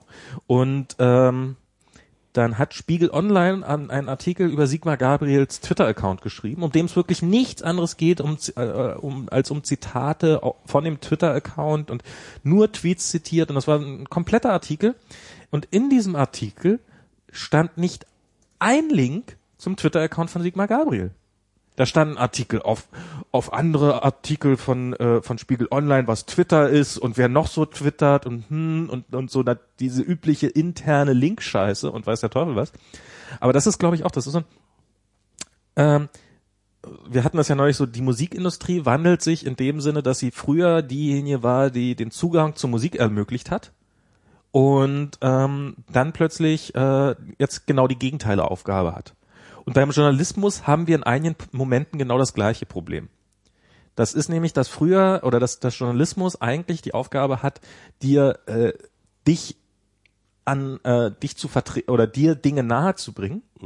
Und das Spiegel Online dann in dem Punkt einfach darin total versagt hat, weil alles, was sie hätten machen müssen, wäre, sie hätten ja ihren Artikel noch dazu schreiben können, unten einen Link auf den Twitter-Account von Sigmar Gabriel setzen, damit sich der Leser selber ein Bild machen kann, aber das vermeiden sie. Weil nämlich genau, weil, weil, weil sie damit überflüssig werden. Wo, wo, wobei ich es grundsätzlich eigentlich schon ganz gut finde, wie Spiegel Online das handhabt. Aber ich- also ich glaube, irgendwie Christian Stöcker hat das mal erzählt, irgendwie, das ist dann ja auch irgendwie, ähm, liegt das dann doch auch ziemlich in der Verantwortung des einzelnen Autors halt, ne? Ähm, und nicht nur ähm, in der Redaktion. der Autor, Da, jeden da könnte man natürlich in der Redaktion nochmal irgendwie äh, einen aufdrücken, hier, äh, falls ihr da additional Links habt, die nochmal reinpackt irgendwie und so, dann nochmal beim Redigieren oder bei, ne? Ich will jetzt auch gar nicht sagen, Ja. wessen Schuld das ist Ja. oder wer oder wer auch immer, aber auf jeden Fall, was ich, was, was meinem Als Leser ist einem das auch egal, wo die Schuld jetzt liegt. Aber genau, der Autor hätte dir den re- direkten Ja, hätte- Einblick in, in hätte dich vor Ort schicken können Mhm. äh, als Augenzeuge neben Sigmar Gabriels Twitter-Account und hat genau das vermieden. Ja, das Und da wird er sich ja. schon was bei gedacht haben. Also irgendeine Instanz daran wird das wird, wird sich dabei was gedacht haben, den diesen Link wegzulassen oder eben nicht zu setzen. Ja. Und das wird äh, ja, das wird noch ganz andere Bereiche. Ich bin bin mal gespannt, was so was wo das so noch so hingeht, dass so dieses wir sind vor Ort und ich ach so genau, das das, äh, das äh, ähm, ich habe äh, ist auch weiter unten äh, ein Artikel, äh, da hat sich jemand ausgekotzt über Jay Leno. Jay Leno. Das ist jetzt, das ist auch ein lustiges Phänomen, was wir jetzt äh, haben. Jay Leno ist dieser ähm, ja, diese Talker, ne, ja. dieser Talker. Äh, viele sagen, sagen glaube ich, schlechter Talker. Also ich glaube, er ist nicht sonderlich beliebt. Äh, er ist aber unglaublich erfolgreich. Also Okay. so, äh, ich sag jetzt einfach mal so eine Art Mario Barth unter den äh, amerikanischen Talkern. Und der hat irgendwann mal vor ein paar Jahren hat er ein Video ähm, da hat, äh, hat, hat er ein, also ähm, ein Typ hat für einen Kumpel, der, der, der Kumpel ist als Bürgermeisterkandidat irgendwo angetreten und wollte dafür ein Werbevideo haben, weil er als Bürgermeisterkandidat ist, damit die Leute ihn wählen. Und dann haben die zusammen irgendwie so am Wochenende so ein Bürgermeisterkandidaten-Video gedreht und hat das dann auf YouTube gestellt und da stand's dann und haben sich ein paar Leute angeguckt und ähm, irgendwann erfährt er so, hey, gestern war das bei Jay Leno in der Sendung. Ihr wart bei Jay Leno, der, der hat euer Video vorgeführt. Und das hatte der auch gemacht, hat so gesagt, hey, ja, wir haben ja so diverse Videos äh, ausgebuddelt, bla bla bla bla. Ist natürlich erstmal schön, dass sich niemand die Mühe macht, die auch mal zu informieren darüber, dass, äh, dass das äh, der Fall ist. Hat er sich dann auch sehr äh, breit darüber beschwert, so dass man ja ruhig mal hätte Bescheid sagen können, damit die mal auch irgendwie ihren Freunden Bescheid sagen können und sowas. So, und dann, naja, dann ist erstmal so, wie sich das gehört, so ewig lange nichts passiert. Und neulich wollte er sich mal wieder sein YouTube-Video angucken. Und da steht dann plötzlich, äh, dieses Video ist gesperrt, weil es copyright-geschütztes Material von NBC enthält. Weil dann ist nämlich NBC angekommen, wahrscheinlich auch irgend so ein Autom Automatismus, so eine, so eine Automatik, Mhm. und hat festgestellt, hm, da ist ja ein Clip, der schon mal bei uns gelaufen ist, also ist das unser Material, also ist der gesperrt. Das ist ja geil. Und das wird natürlich dieses Das ist absurd, oder? Ich meine, ja. Hm. Und dann hat natürlich NBC recht. Ist ja klar, wenn NBC sagt, das ist copyright-geschütztes Material, was uns gehört, dann Das ist halt einfach dieses Problem mit YouTube, dass halt einfach diese ganzen Verlage ähm, halt einfach dieses äh, ja dieses diktatorische Recht haben, dort einfach zu machen und zu löschen, was sie wollen. ja, und das Problem wird halt noch schlimmer dadurch, dass sich dies, dass sich genau diese Fernsehsender und Verlage ja immer mehr im Netz bedienen Mhm. Und dann auch noch ja, ja Und dann- so die Feedback-Schleife und dann so eine äh, Feedback-Schleife. Das ist so ähnlich wie bei der Wikipedia, so wie das, was einmal in der Wikipedia gestanden hat, automatisch äh, immer wieder sich selbst über die Wikipedia bestätigt. Ja, ja, genau. Kennst du ja mit äh, Ja, Karl Theodor zu Gutenberg hatten sie ja diese und Stalins Badewanne. ja, stimmt. Badezimmer ja, oder ja, wie es ja, auch mal, also so ja. diese Geschichte, dass äh, jemand hatte mal was in die Wikipedia geschrieben, was dann in der Berliner Zeitung, also aus Witz und Dollerei, was nicht stimmte, Mhm. hat dann einen äh, Artikel darüber geschrieben und dann hat er wollte das danach wieder löschen und wurde es ihm aber so wieder reingeschrieben. Hey, das stand hier aber in der Zeitung drinne. genau. Haben wir eine wir haben hier eine Referenz. Wir haben ja eine, valide. Printquelle, äh, Genau. dass das so Es stimmt. war gedruckt, es ist wahr. Genau, und damit hast du, damit hast du diese Selbstbestätigung, also Genau. pa passiert wahrscheinlich in der Praxis noch an viel, viel mehr Stellen, als man sich so das sowas vorstellt. Ja, ja. Aber äh, ja, das hat man dann plötzlich auch bei solchen Inhalten, dass äh, so, hey, wir klauen uns das neueste Meme aus dem Internet und drei Tage später ist es gesperrt, weil äh, war ja Urheberrechtsverletzung. Genau. Und dann weiß mal nach, dass du der eigentliche Urheber Ja warst. klar, und, das, und, und wenn und solange es halt irgendwie ähm, YouTube diesen Konzernen da ähm, äh, äh, Sie müssen ja. ja müssen sie ja, ja klar natürlich. Es ist kann man YouTube auch gar nicht vorwerfen, weil ähm, anders wäre halt das auch gar nicht zu regeln, wenn sie halt tatsächlich, was müssten sie für einen Mitarbeiterstamm anstellen, wenn sie äh, jede Notice im Takedown wirklich überprüfen würden, also und wirklich detailliert überprüfen müssten so, ja, weil die kriegen davon irgendwie jeden Tag Tausende rein. Was sind, das sind, sind da jetzt gerade Zahlen, was so aus äh, immer aus Google Genau, gelöscht wird? genau und das war irgendwie Microsoft. Das, ich habe es nicht gelesen. Genau, das waren äh, irgendwie, ich glaube 300.000 pro, pro Woche. Die DMCA Takedowns. okay, Und ähm, die, die Zahlen sind echt ganz unterhaltsam. unfassbar. Ähm, knapp die Hälfte davon, 41 Prozent, stammt von Microsoft. Ähm, was ich jetzt so, was eine Zahl ist, die mich doch extrem überrascht. Noch überraschender wird diese ganze Zahl, das steht da nicht drinne, dass die gleichen Links, die äh, zumindest scheinbar bei, äh, wobei es auch ein Urban Legends, ich habe jetzt keine Quelle dafür, Urban Legend sein könnte, aber dass die meisten der Links, die äh, Microsoft von Google fordert, dass die da gelöscht werden, in Bing noch auftauchen. Also man könnte entweder sagen, dass äh, Microsoft äh, einen Scheiß auf die eigene Suchmaschine gibt und weiß, dass die eh niemand benutzt. Möglichkeit A. Oder sie wollen die einfach unbrauchbar machen. Oder Möglichkeit B. Sie verteil- schaffen sich dadurch einen Wettbewerbsvorteil, dass ihre Raubkopierer, dass das bei Bing, bei Bing findet man die ganzen Microsoft-Wers noch. und, Genau. und, Oh. und das, das, das, ja, und äh, es sind äh, ja eben ein paar hunderttausend pro Woche. Und es gab zweimal Spikes. Also zweimal ganz extreme Spikes wohl in der ganzen Zeit. Und das war nämlich immer nachdem gerade diese ähm, Pipa und Popa und wie sie nicht alle, also diese amerikanischen Urheberrechtsverletzungsgesetzgebung äh, gescheitert war. Also einmal bevor der, nachdem der Antrag eingebracht war, waren so eine Woche später äh, plötzlich ein Spike an Urheberrechtsverletzungen und da bestand dann die Theorie, dass die möglicherweise, dass ja so, wir sparen uns mal, wir zeigen mal jetzt nicht so viele Urheberrechtsverletzungen an, um zu beweisen, wie unglaublich viel davon doch bei Google zu finden ist und wie leicht das doch ist, bei Google irgendwelche Raubkopien zu finden. Und darum haben die erstmal ihre ganzen urheberrechtsverletzenden Links nicht eingereicht. Aber es sind es, es ist bizarres Zeug dabei. Also es sind äh, es sind irgendwelche Zeitungsartikel, die aus Google gelöscht werden, weil sie angeblich einen Link zu einem Film darstellen. Es geht aber in keiner Sekunde um den Film und sowas. Also natürlich äh, nicht nur, dass die Sachen rausgefiltert werden müssen, sondern es ist ja die Gegenseite, also die Leute, die die Links erstellen, die sind ja genauso oberflächlich oder wahrscheinlich noch viel oberflächlicher beim Erstellen dieser Links. Und wenn die dann Google Bescheid sagen, hier löscht das mal aus eurer Suchmaschine raus. Und wenn die da mit 300.000 Links ankommen, äh, ja, kann, oder mit 10.000 Links kann man sich ja vorstellen, wie präzise die die im Zweifelsfall alle überprüft haben und wie viel Arbeit die da reingesteckt haben. Also das ist, ähm, Ja, und das macht dann halt auch irgendwie dann diese ganzen Plattformen machen die auch einfach unbrauchbar dann irgendwann, ne? Also, weil, ja, also, wenn, wenn da halt so eine Willkür herrscht, irgendwie was irgendwie dann da erscheint und was nicht, dann ist es halt für niemanden mehr ein Gewinn. Dann ist halt für die Leute, die Inhalte erstellen, ist das halt scheiße, weil sie halt irgendwie immer diese Unsicherheit haben, ob sie rausfliegen oder nicht. Ich höre das dann mal irgendwie bei Leo Laporte und dann With This Week in Tech, die werden auch dauernd irgendwie, ihre Videos werden halt auch dauernd von YouTube rausgeballert, weil die dann mal irgendeinen Clip zeigen für irgendwie eine Sekunde oder so Ja. und dann irgendwie gleich bam ist das Video weg so, ne? Und äh, für die kostet das ja Geld, richtig Geld, weil YouTube bringt ja auch Geld. Ne? Also Ja, gerade wenn du solche Reichweiten hast wie äh, This Week in Tech und so und ähm, äh, das ist dann halt, da geht dann halt immer mal, mal, wieder ein Tausi weg, so, ne? wenn da irgendwie so ein Video rausgeballert wird irgendwie. ja, es ist doch, man kann ja damit auch durchaus, könnte man ja auch böse sagen, damit wird die Konkurrenz klein gehalten. Genau, genau. Und das sind aber dann auch ganz oft halt so Fernsehsender und so, die dann halt irgendwie gegen diese ganze Internetkonkurrenz da auch echt versuchen, da möglichst so viel wegzusperren, was irgendwie geht, so, ne? Damit die halt auch irgendwie, naja, Da habe ich ja zu diesem ganzen, bei Zeit Online habe ich einen schönen, also ich hatte am Wochenende, ich habe viel Zeit in Zügen verbracht und hatte darum Zeit, viel zu lesen. Und da war auch so ein Artikel, so nochmal eine Zusammenfassung drin, was jetzt bei dieser Urheberrechtsanhörung im Bundestag äh, da eigentlich stattfand. Und ähm, da wurde der, der Zeit Online, ich weiß leider nicht, von dem ein Artikel war, so, so, so die einzelnen Standpunkte. Und äh, den Standpunkt der Verlagsseite hat, äh, der Vortrag war etwas wirr. Und äh, also das war das war so die Aussage und da, da war wirklich ähm, also da war auf Verlagsseite offensichtlich wirklich gar kein Bewegungsspielraum. Also da war so ähm, ja, nee, Abmahnung begrenzen, also so so erstens so so so ähm, also Abmahnung begrenzen, nee. Und das hat ja auch ganz nee, dann dann bricht uns ja das Geschäftsmodell weg.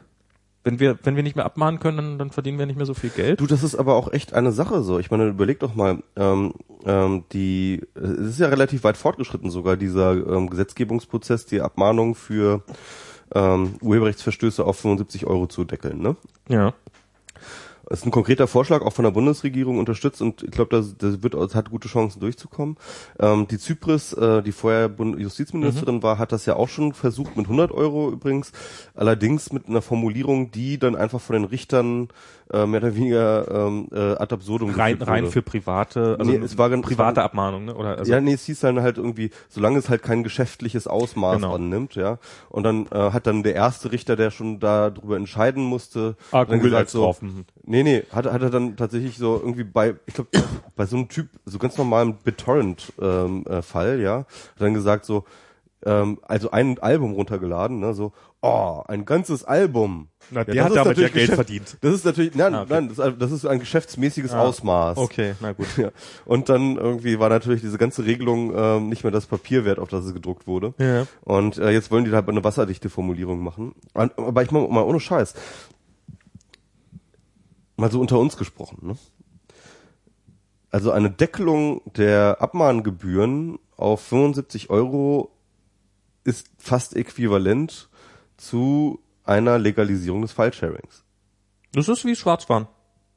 Das, ja, beziehungsweise ist noch krasser, weil, du musst dir überlegen, das ganze Abmahnindustrie, das kann man, kann man ja sagen, Mhm. Industrie, ja, die, ja, ja, die es da gibt, die kann nur deswegen ähm, existieren, weil sie sich ja aus diesen Ak Abmahnungen finanziert. Deswegen funktioniert diese ganze Industrie. Genau. Das ist, weil sie halt äh, pro Abmahnung irgendwie äh, 300 bis 1000 Euro oder sowas. Weil das Geld gesplittet wird, Genau. hm? Und äh, das sind ja die Ab das sind ja größtenteils tatsächlich diese Anwaltskosten. Deswegen können diese Abmahnungen Na, nicht nur die, ich meine auch den Anwalt, den du dir im Zweifelsfall nimmst, äh, da, da leben ja auch einige davon, dass sie äh, solche Abmahnungen dann erwidern und mit genau solchen Standardbriefen. Ja, aber diese Abmahnindustrie ist dann halt schon eher, Genau. äh, also diese diese äh, Fließband. Da hat sich eine Zuliefererindustrie genau. gebildet. Und das heißt mit anderen Worten, ähm, wenn diese Regelung durchkommt, dann ist diese Abmahnindustrie im Arsch. Mhm. Das heißt mit anderen Worten, es ist nicht nur so, dass ähm, die du im Zweifelsfall weniger bezahlen musst, wenn du erwischt wirst, sondern du wirst im Zweifelsfall auch weniger erwischt, weil diese Abmahnindustrie halt einfach nicht mehr da ist. Und äh, äh, das heißt, das ist nicht eine komplette, aber es ist kommt einer Legalisierung des File-Sharing schon ziemlich nahe.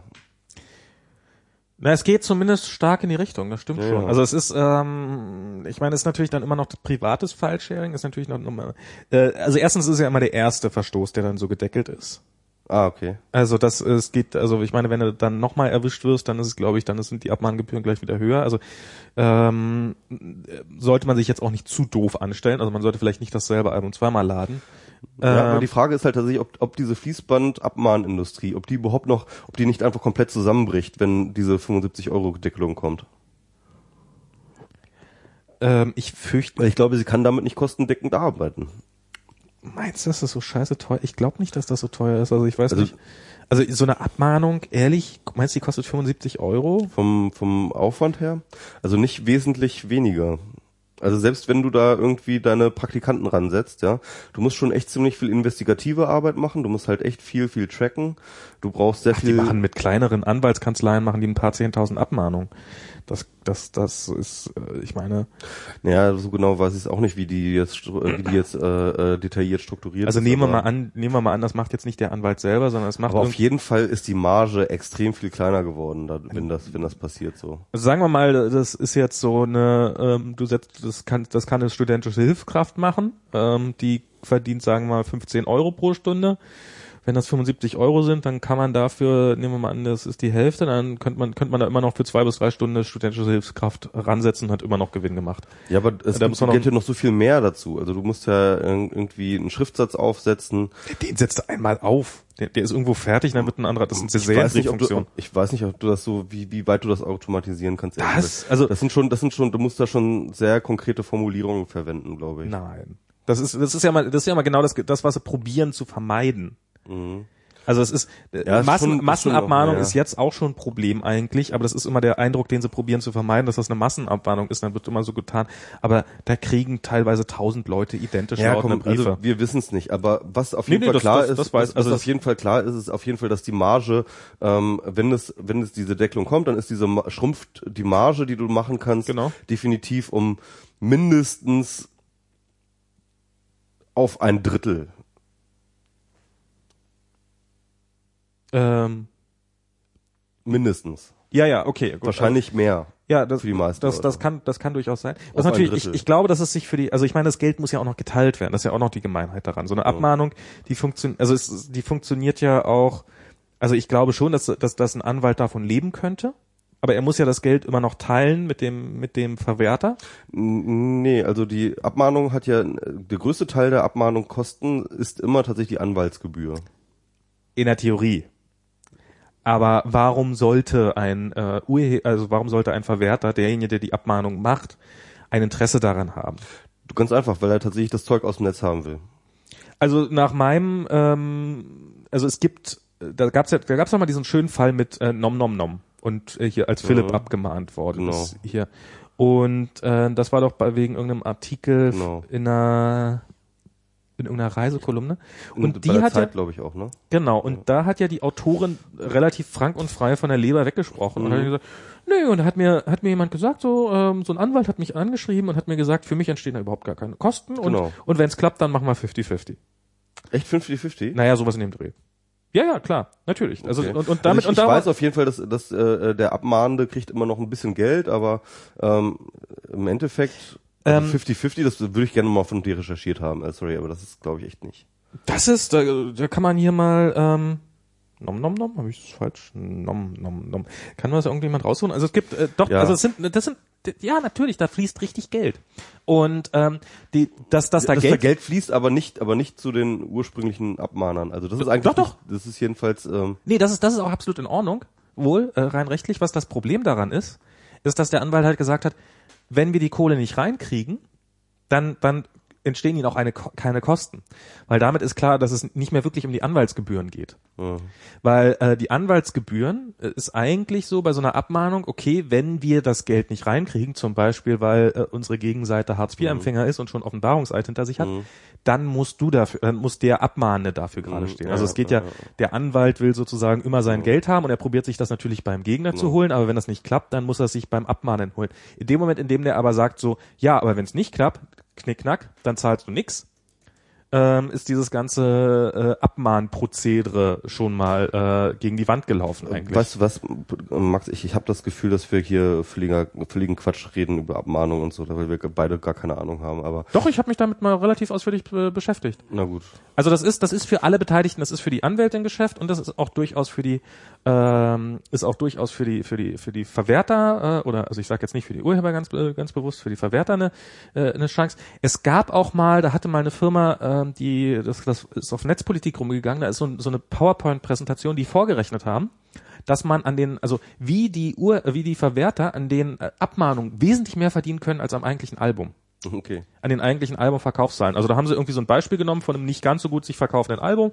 Ah, ja, da machst du pro, hm, hm, machst du irgendwie pro Album 5 Euro Gewinn. Wenn du das gleiche jetzt, in eine, wenn du das in eine Tauschbörse auftaucht und wir das äh, versehentliche abmahnen, dann machst du pro Album 200 Euro Gewinn.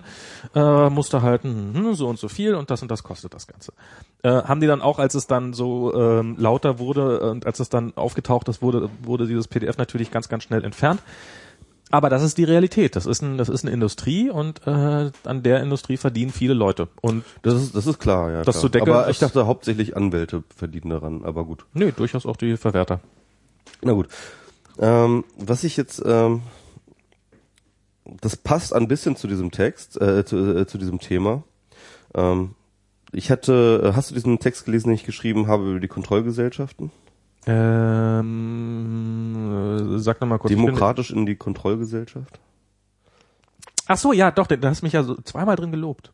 Ja, genau, ich habe dich sogar referenziert. Ja, ich hab, ich guck vorher, ob da Max Winne drin drin steht. und dann, dann ist es interessant. und dann gelesen. Nee, das heißt ich hab, gelobt. Ich habe mich, ich habe mich auf äh, tatsächlich auch ein Wir müssen reden mich äh, referenziert, weil genau. Es, es, dieser Podcast wird ja öfters Genau. mal hier. Also ich gehöre ja, was vielleicht einige wissen, zu den Leuten, die sagen, ja, durch das Internet werden wir, werden wir unsere Privatsphäre verlieren. Und Max hatte irgendwann mal eingewandt in einem Podcast äh, ge- richtigerweise, dass ja aber durch das Internet oder die digitalen Technologien ja durchaus auch mehr Privatheit möglich wird oder an, an, an andere Formen von Privatheit möglich werden, Absch Abschottungen möglich werden. Das war, glaube ich, in Bezug auf Google Street View. Auf jeden Fall Genau. war, ich, war ich nämlich letztens, ich bin ja bei diesem Collaboratory. Man kann nicht, man kann nicht nur die Öffentlichkeit stärker durchsetzen, sondern man kann auch die Privatheit stärker durchsetzen, auch in einem Maße, die, äh, die, die also während das, die, das, das vermehrte Öffentlichkeit vielleicht jetzt den Leute, über die wir öfters mal lachen, äh, ähm, äh, sauer aufstößt, äh, dieses mehr an Privatheit stößt uns sauer auf, wie zum Beispiel, dass Häuser plötzlich verpixelt werden, äh, einfach weil es geht. Genau. Und ich fand es ganz interessant, weil ich war jetzt nämlich gerade auf so einem Treffen von äh, dem Collaboratory. Ich bin ja bei dieser Collaboratory-Initiative gewesen zur Öffentlichkeit und Privatheit. Und ähm, danach gab es so eine Ohu und da hatte ich mal irgendwann vorgeschlagen, ähm, diese Idee hatte ich mal irgendwann halt also eine Art Post-Privacy Offline-Tag zu machen, dass man sich irgendwie in so einen Aufkleber irgendwie an die äh, an an an ähm, ja, keine Ahnung, auf seine Kleidung macht. Ah ja, stimmt. Damit man sagt irgendwie, ja, hier, ähm, ich würde ganz gerne, ähm, also äh, genau, hiermit widerspreche ich sozusagen meinem eigenen Recht an meinem eigenen Bild oder so. Ja, ihr dürft mich gerne fotografieren, taggen und so weiter Okay, und so ja. fort.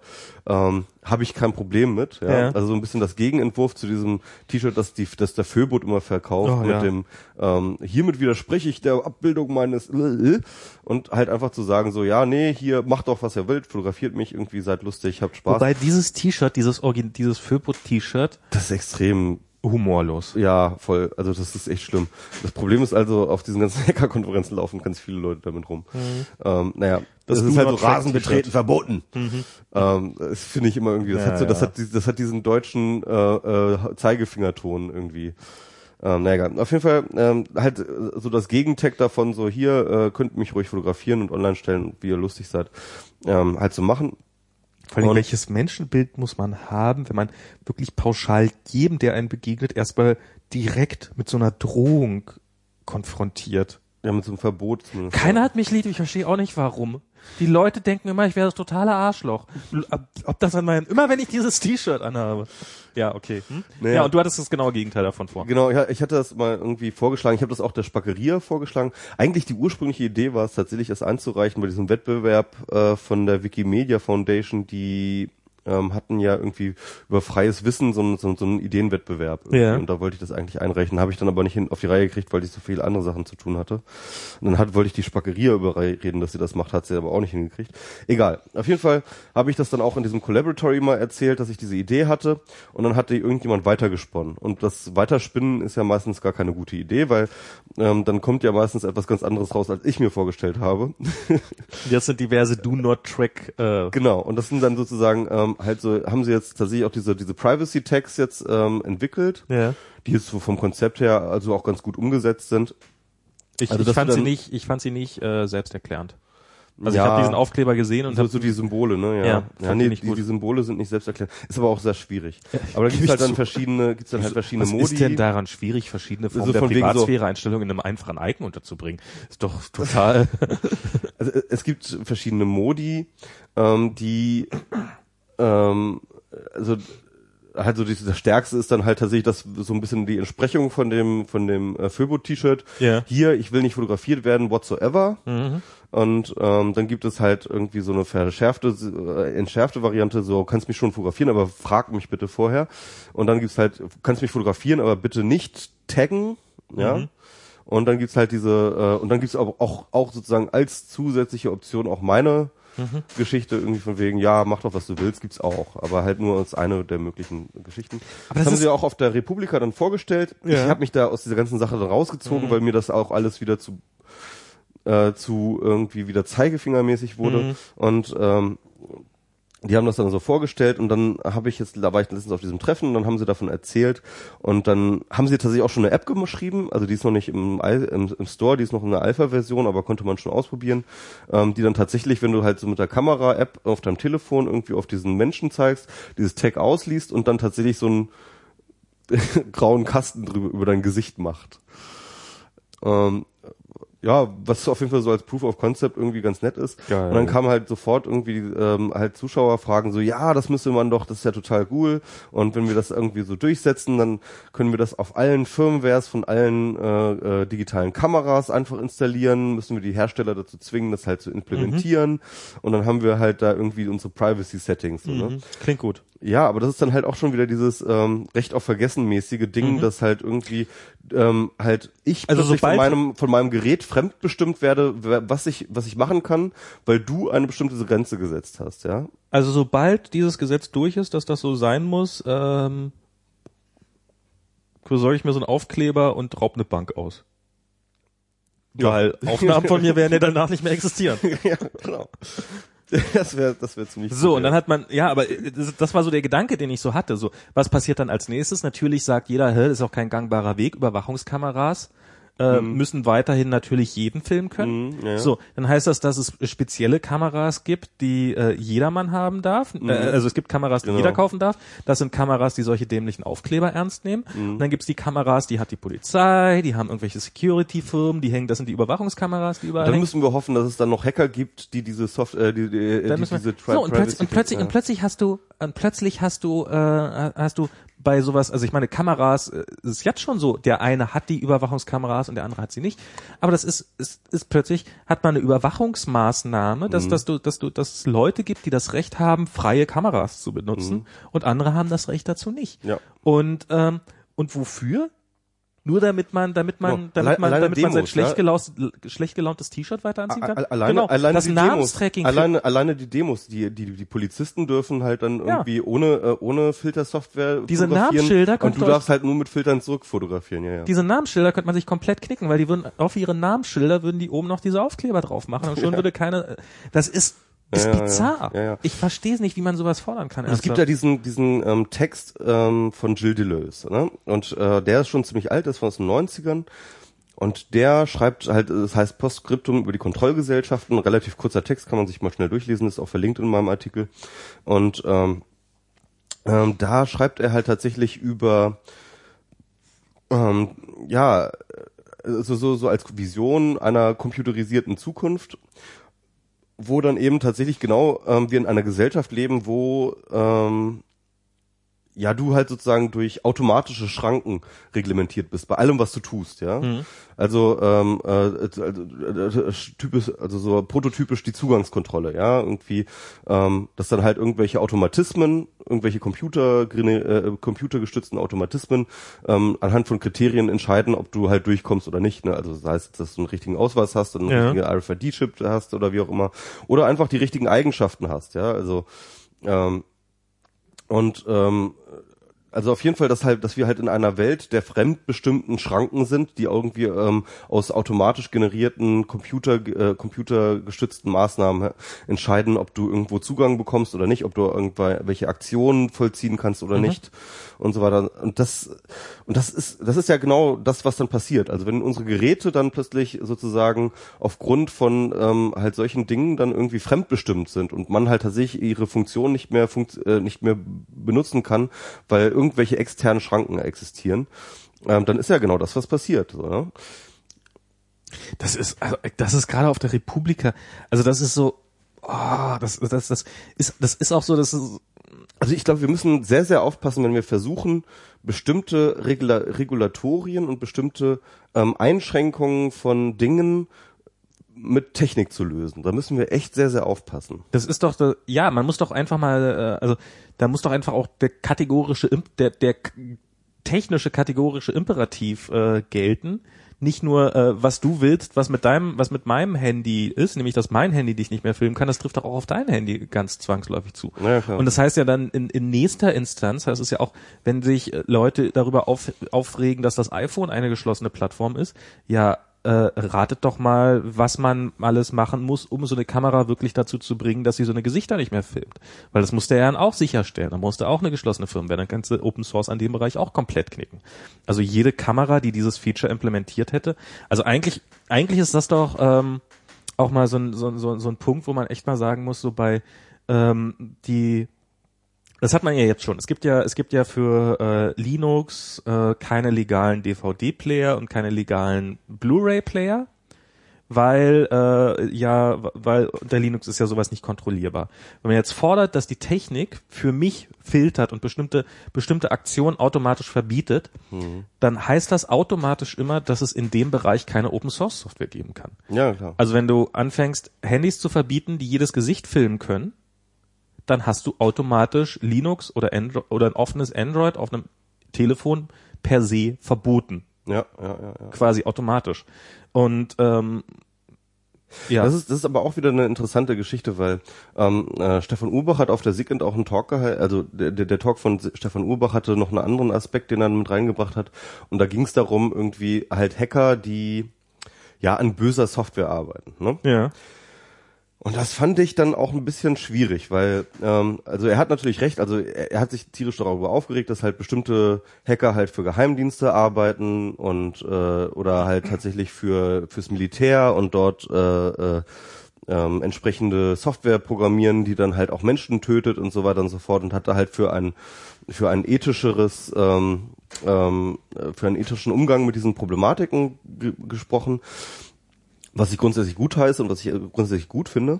Was aber ein bisschen problematisch war, war, dass er dann auch gesagt hat, so, ja, und wenn ihr an solchen Techniken arbeitet, die halt potenziell dieses, diese Gefahr beinhalten, halt auch negativ gebraucht zu werden, dann stellt die gefälligst nicht Open Source, sondern macht die proprietär oder wie auch immer. Ne?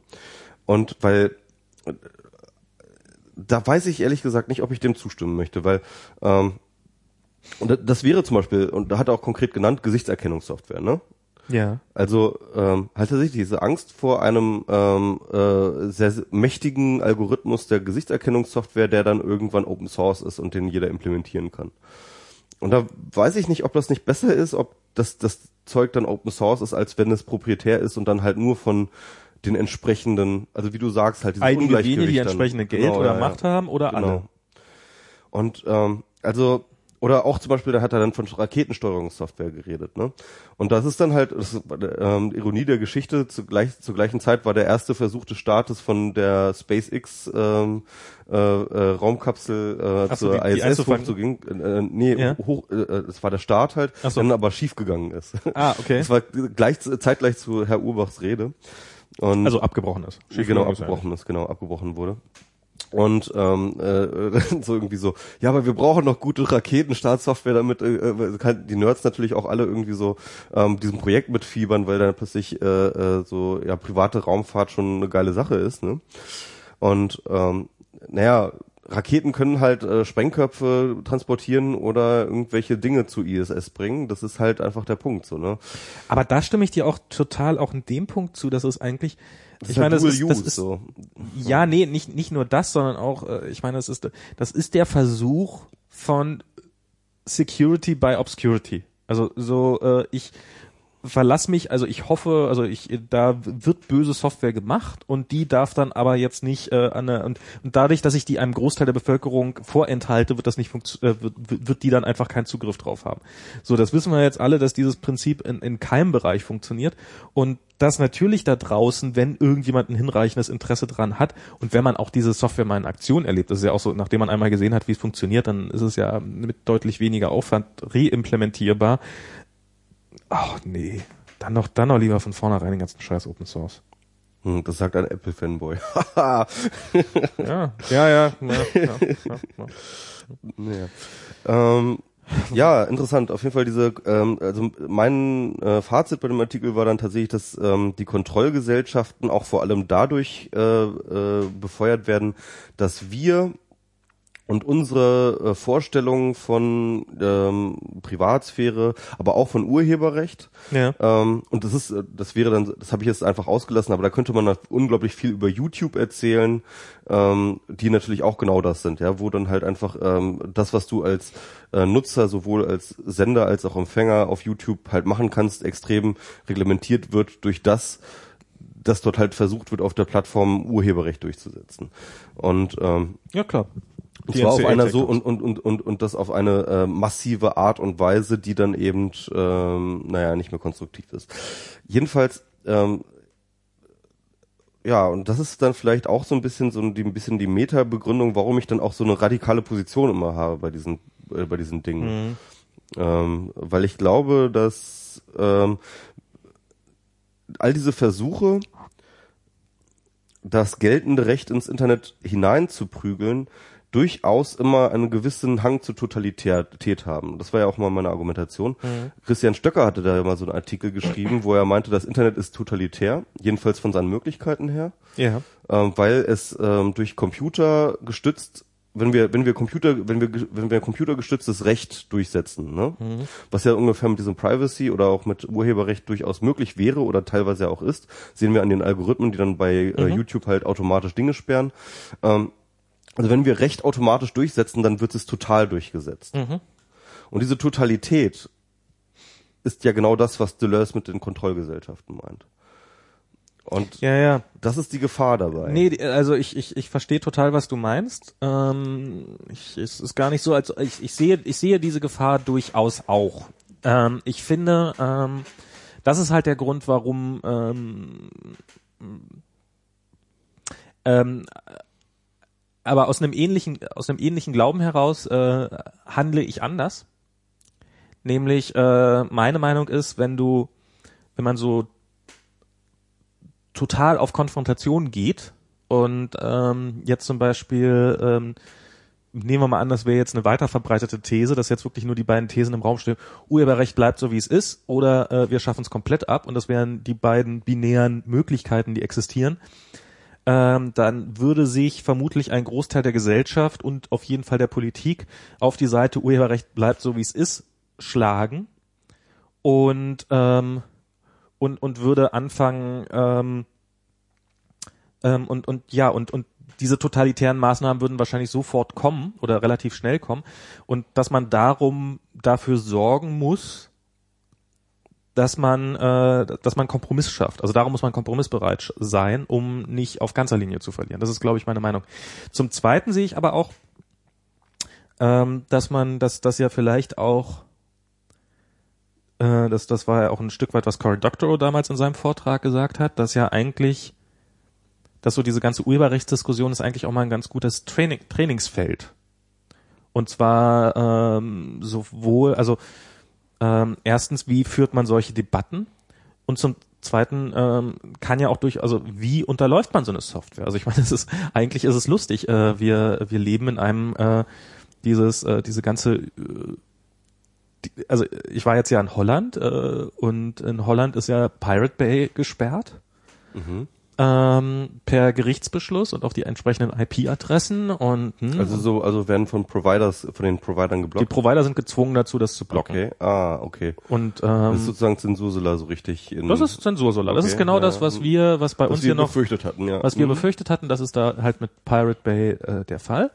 Und das ist jetzt im Augenblick diese und eigentlich könnte man das ja so mal als angewandten Schulunterricht äh, äh, Zivilcourage bezeichnen. So äh, die kleinen Schüler, Hausaufgabe, umgeht eine, geht, umgeht eine Internetsperre, äh, wenn ihr diesen Film gucken wollt.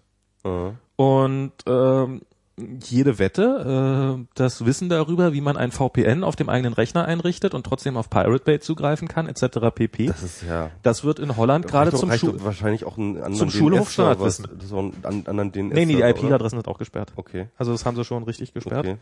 Ähm, also stand zumindest in dieser Mitteilung drin, dass, also steht, steht auch haargenau drin, welche Domains gesperrt sind, welche IP-Adressen. Also Pirate Bay wird gerade darauf äh, getrieben, einfach äh, flexibel mit den IP-Adressen umzugehen. Einfach in, einem, in dem Tempo und halt sich einfach neue Domains auszudenken. Vielleicht werden sie dann komplett unabhängig und, und, und die Leute, äh, die da unterwegs sind, werden garantiert lernen, wie man irgendwelche Proxys bedient und wie man irgendwelche VPNs bedient. Und es wird Software sch- geschrieben werden, die das einfacher macht und so.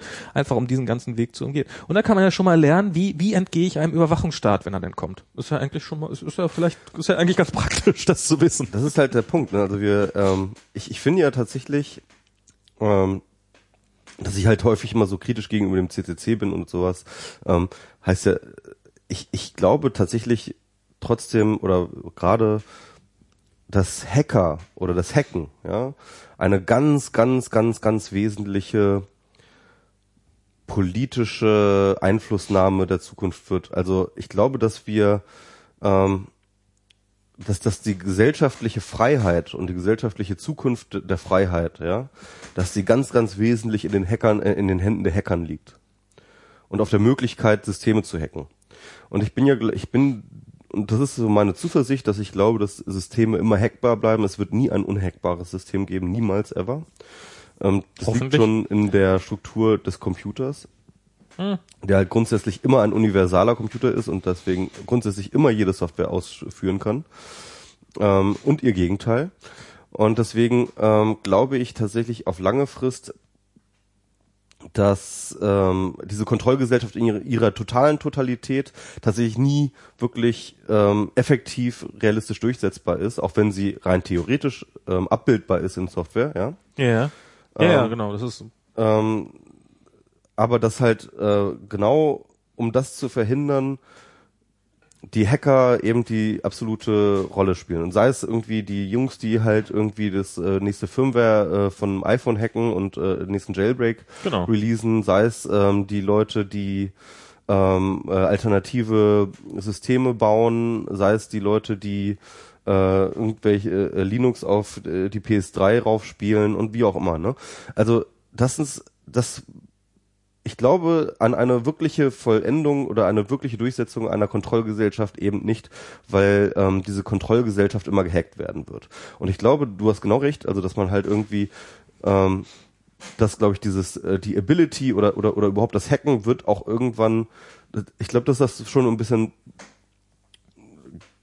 einen breiteren gesellschaftlichen Diskurs bringen wird. Also ich glaube, die, es, es wird immer mehr versucht werden, von Politik und von anderen ähm, Institutionen Kontrollgesellschaft voranzubringen, aber gleichzeitig auch ähm, wird es genau so sein, wie du sagst, dass halt dafür aber auch ganz viele Generationen ähm, zu Hackern werden, ja, um genau diese ähm, Kontrollgesellschaften, äh, Kontrollgesellschaftsmechanismen wieder auszuhebeln. Ich glaube übrigens, dass äh, durchaus es auch eine äh, von von politischer Seite eine, eine gegenteilige Entwicklung geben kann. Also ich glaube, dass es durchaus äh, eine Politikergeneration geben kann, die ähm, die sehr stark äh, die die äh, die uns eher mehr Freiheit bringen will. Also ist, ich glaube, wir leben da in äh, zur Zeit, also dass, dass, dass wir schon insofern in extremen Zeiten leben, dass wir zum einen haben wir eben diese unglaublich schnelle technische Entwicklung, die äh, ja für die, die, bei der wir ja selber kaum hinterherkommen, wenn überhaupt. Auf der anderen Seite hat man einen sehr hohen Anteil von älteren Menschen, die ja dazu neigen, sich in ihrem Leben schon eingerichtet haben und der Veränderung prinzipiell nicht so positiv gegenüberstehen wie vielleicht eine jüngere Nation.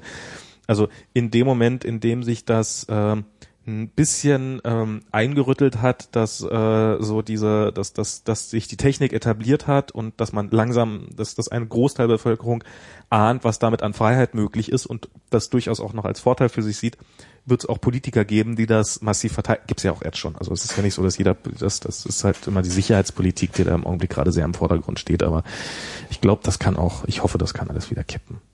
Ein ähm, Ding, was ich halt dort in der dem Text auch noch drin hatte, ist halt Facebook. Ich finde ja immer, Facebook wird immer relativ missverstanden insofern, dass man immer sagt so, oh Gott, Facebook nimmt uns die Privatsphäre weg.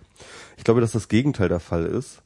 Ähm, Facebook, äh, genau in diesem Sinne, wie wir es vorhin gesagt haben, ermöglicht eine Privatsphäre, die vorher noch gar nicht möglich war. Also wirklich zu sagen, ich äh, schreibe hier Dinge ins Internet und nur die und der und der und der darf Genau. äh, wird es lesen und der und der und der darf es nicht lesen und der und der darf äh, irgendwie äh, ein bisschen davon lesen oder sowas oder und der darf kommentieren und der darf nicht kommentieren und so weiter und so fort. Was natürlich dann zu einem ziemlich komplexen Zusammenspiel von, gerade wenn mehrere Akteure mit unterschiedlichen Privatsphären-Einstellungen aufeinandertreffen, zu einem ziemlichen komplexen Verwirrspiel kommt, dass dann so eine Art äh, Kafka, Kafkaesken äh, Privatsphären-Situation dann irgendwann gleichkommt wo dann so ein bisschen auch Miriam Meckel verwirrt. Naja, ist egal. Habe ich alles im Text geschrieben. Ja, ja. Ähm, aber eigentlich wollte ich nur überleiten auf das Facebook-Thema. Ja, das äh, gut.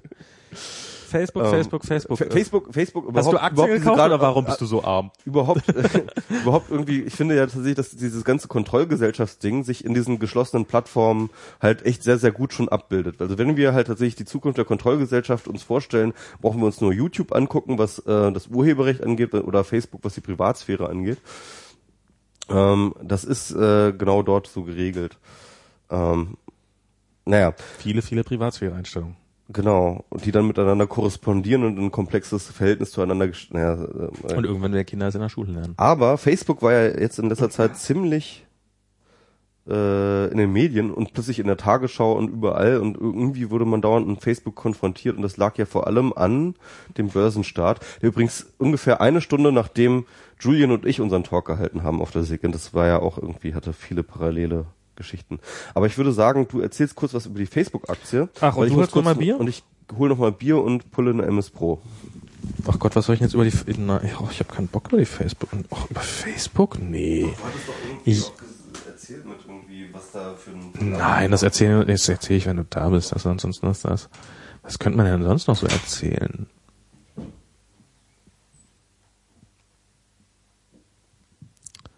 Ach genau, ich erzähle mal hier von meinen Drive Now und Car2Go Erfahrungen. Ich habe neulich schon bei Mobile Max erzählt, ist auf der Republika standen sie rum, äh, hier Car2Go, also es ist ähm, ich fang, muss vielleicht anders anfangen. Ich bin bin einer der die, dieser Menschen, der ähm, der äh, in einer Großstadt lebt und der festen Überzeugung ist, dass ich kein Auto brauche. Zumindest kein eigenes Auto und dass Autos einfach nur scheiße sind.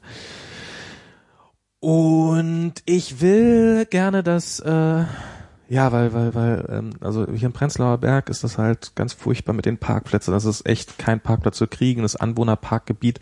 Und meine Freundin, die hatte bis Anfang des Jahres, hatte die noch irgendwie einen alten Twingo. Und ähm, da hatten wir auch so einen Anwohnerparkausweis und dann sind wir, also das war echt schlimm. Wenn, wenn man nach sechs nach Hause gekommen ist, also man musste auf Partys, musste man wirklich so, wir müssen jetzt langsam los, wir kriegen sonst keinen Parkplatz mehr. Was echt, was ein Satz ist, den man eigentlich nie sagen möchte. Ähm, weil abends, so am Wochenende, füllte sich das hier langsam, dann kriegst du halt einfach keinen Parkplatz mehr. Und das, das ist ein sehr, sehr ätzender Zustand, der mich dazu gebracht hat zu sagen, ich brauche kein Auto. Das ist total albern. Ich habe keinen Bock hier irgendwie 10, 20, 30.000 Euro hinzulegen, um dann monatlich eine Summe abzudrücken, um ein Auto zu haben, für das ich im Wesentlichen die ganze Zeit über einen Parkplatz suche. Und darum wollte ich gern bei diesem Carsharing mitmachen. Ähm, da gibt's ja auch so diverse. Das ist hier gerade auch in der, in der Ecke, ist so Modellgebiet. Und ähm, das Problem ist bloß, die kosten alle eine monatliche Gebühr. Ähm, und was wir da jetzt aber, jetzt gibt's hier diese neuen Anbieter, nämlich äh, eben besagten Car2Go und ähm, Drive Now äh, zum Beispiel. Und ich bin jetzt bei beiden Mitglied geworden, weil ähm, das kostet, bis auf so eine einmalige Aufnahmegebühr, kostet das halt nichts. Und ähm, ich habe jetzt nicht über Facebook Aktien Okay. geredet, da habe ich keinen Bock zu. Also so alleine. Und ähm, ja, und dann habe ich mir jetzt, äh, bin ich jetzt bei diesem Car2Go und äh, bei, bei beiden habe ich mir bei beiden Zugang besorgt. Kostet, ist, ist ein total simples Prinzip. Man hat eine iPhone-App, äh, sagt ja, äh, wo ist denn hier das nächste Auto? Und äh, dann zeigt er einem an, wo das Auto ist. Dann sagt man, ja, dieses Auto hätte ich jetzt gern. Und dann geht man zu dem Auto hin, hält da sein, äh, die entsprechende Mitgliedskarte kurz vor die Scheibe, steigt ein, gibt einen PIN-Code ein und kann losfahren. Und dann stellt man die Karre irgendwo hin, wo man sie, äh, und dann zahlt man pro Minute 29 Cent für die Fahrzeit. Und wenn man dann da ist, wo man angekommen ist, dann steigt man halt aus, äh, packt den Schlüssel wieder rein, sagt, ja, hier, mach wieder zu und danach kann halt der Nächste mit dem Auto weiterfahren. Und das ist total geil. Das ist echt, das ist, äh, also es ist, ähm, also Car2Go hat halt, die haben Smarts, bei Drive Now, die haben so Minis, wobei Mini ist echt, Mini ist kein kleines Auto. Das ist der, der, der, der Designer, der, der Autobauer, der den Humor hatte, dieses Monster, dieses eigentlich sehr große Auto Mini zu nennen. Ja, der hat einen eigenen Humor gehabt. Äh, und ähm, ja, dann setzt man sich in die Karre rein und fährt dahin. Und äh, wo man hinfahren, das ist, ich bin da, ich bin da total angetan. Ja, irgendwie, ähm, ähm, immer wenn Möffe in Berlin ist, das wäre in letzter Zeit wieder häufiger vorkommt, twittert er auch mal dauernd irgendwie über, äh, ja, ich setze mich jetzt mal in mein Drive Now Auto, um zu meinem Car No, Car2, äh, Car2Go äh, Auto zu fahren. Äh, irgendwie. Ach, der wechselt dann noch zwischendurch die Autos. Ja, genau, ist auch irgendwie, probiert das auch beides irgendwie aus. Er wollte jetzt auch mal irgendwie drüber bloggen, hat er aber noch nicht gemacht. Ähm, ich dachte eigentlich, ähm, er wollte nämlich auch seine Fa- Erfahrungsberichte drüber bloggen. Also ich habe, ähm, äh, also mit Car2Go haben wir einmal wirklich, hat, äh, da, da hat Diana, die hat auch sich so ein Kärtchen besorgt, die hat, mit da wir wirklich schlechte Erfahrungen gemacht und dann sind wir nämlich ausgestiegen aus der Karre und ähm, oder wollten aussteigen, das Auto sagt, hier können Sie nicht parken, wir, ich habe gerade keinen Empfang, Sie müssen jetzt auf einem Parkplatz fahren, auf dem ich Empfang habe. Aber ist das nicht auch alles Kontrollgesellschaft? Ne, ich meine, Ja, total, klar. Ja. Ich, ich, das ist auch, und das korrespondiert auch gleichzeitig mit dem natürlich mit dem Thema, was ich mit Julian beackert habe, Ja. mit diesem Eigentum versus Access Ja. Ne?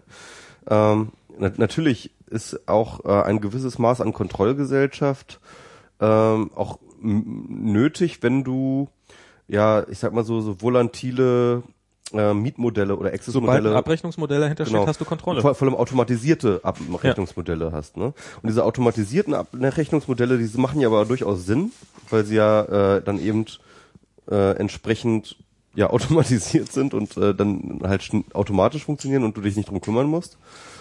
Ähm, aber dann natürlich irgendwie dich natürlich auch ausliefert zu so einem Anbieter, zu so einer Plattform, wo du dann ähm, dann eben der Zugang beschränkt wird, sobald es irgendwie dem Unternehmer opportun erscheint. Ja, sei es, dass er irgendwie einen GPS-Empfang nicht hat oder sei es, dass er irgendwie sagt, irgendwie, nee, aus der Steck Stadtgrenze fährt dein Auto halt jetzt nicht oder sei es irgendwie etc.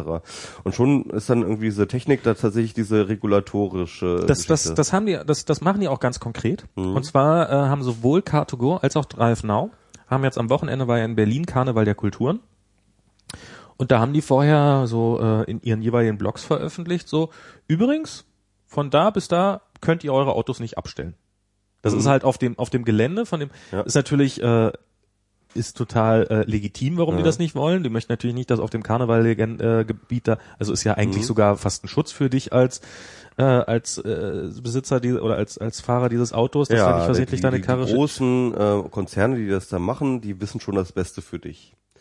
Ja, aber natürlich, es hat was davon. Es, hat, es, Ja, ist, klar, ja, es ja, ist, du kannst dann einfach die Karre da nicht mehr abgeben. Du kannst die Miete da nicht beenden, wenn du so lange in der Gegend bist. Und ähm, das ist dann halt, und das, das machen die halt nach, nach Bedarf. Und äh, wenn, wenn, ich meine, man könnte natürlich auch äh, so Gemeinheiten machen. Nehmen wir mal an, du willst, äh, viele Leute wollen zu einer Demo fahren.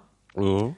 Dann kannst du da schon mal und und dann kann man ja mit der Begründung, ja, da ist eine Demo-Fahrgelände, machen wir mal im Umkreis von fünf Kilometern, kann man da und und schon ist dein deine Möglichkeit äh, oder dein dein Bedürfnis da hinzufahren Mhm. Äh, schon mal ein bisschen eingeschränkt. So. Genau, oder es soll eine Anti-Car-to-Go-Demo geben. Dann fährt das Aber Auto da automatisch aber, durch. Aber blöder, genau, blöderweise kommt niemand, weil, weil die ganzen Car-to-Go-Autos sich weigern, dahin zu fahren. aber nee, ich meine, ja, ich meine, es ist ja schon so eine Sache. Da, und, Drive das, Now heißt der andere Dienst. Und, und, und das ist natürlich, diese Kontrollgesellschaft ist natürlich... Ähm, Und ich werde, ich werde, darauf will ich eigentlich, ich, ich krieg Freiminuten, wenn ich neue äh, Leute vermittle und darum machen wir einen, äh, einen Affiliate-Link bei uns äh, jetzt in die Kommentare. Das finde ich total super, ja. Also Kontrollgesellschaft und wir gewinnen auch noch dran. Ähm, nee. Ich. Ich, ich finde das ja, und, und das ist aber, aber da muss man irgendwie aufpassen, weil das ist ja ambivalent, ja. Weil wenn wir über Freiheit reden, dann müssen Ja. wir tatsächlich echt irgendwie an, müssen wir echt anfangen, da haben wir irgendwie mit Antje schön drüber geredet, ähm, müssen wir anfangen, irgendwie Freiheitsbegriffe zu, ident- äh, äh, zu entwickeln. Weil Natürlich sa sagt man irgendwie Kontrollgesellschaften, ähm, du wirst halt fremdbestimmt, irgendwie plötzlich das Gerät, das du benutzt irgendwie, ähm, zu dem du nur Zugang kaufst und, und kein Eigentum mehr hast sozusagen, ja. Ähm, das kann dann ja auch machen, was du willst, äh, kann, kann ja auch mit dir machen, was du willst, was es will. Ähm, es erleichtert dir aber natürlich extrem viele Dinge. Du kannst plötzlich brauchst kein eigenes Auto mehr, kannst dir einfach mal so eins schnappen da sind ja zwei Ambi es sind ja zwei Freiheiten, die sich da miteinander ähm, gegenüberstehen. Du hast einerseits plötzlich einen Freiheitsgewinn, weil du plötzlich Zugang zu einem Ja. Auto hast, du hast plötzlich äh, Zugang zur Automobilität, den du vorher nicht hattest. Ich ja? habe Zugang zu zweieinhalbtausend Autos. Also ich Genau. meine, das ist, und ähm, äh, muss dafür halt äh, nicht viel Geld zahlen, muss viel, viel weniger Geld Genau. zahlen und muss sich um viel, viel weniger Dinge kümmern. Und das macht dich erst einmal freier auf so eine ganz klassische Art und Weise, dass es deine Bewegungsradius halt erhöht, dass du ähm, flexibler ähm, äh, äh, bist und äh, flexibler auf Situationen reagieren kannst, mal eben zum Einkaufen für eine Stunde ein Auto kriegst oder sowas, ja. Ist, äh, und, und ich und, und das alles relativ einfach zu machen ist.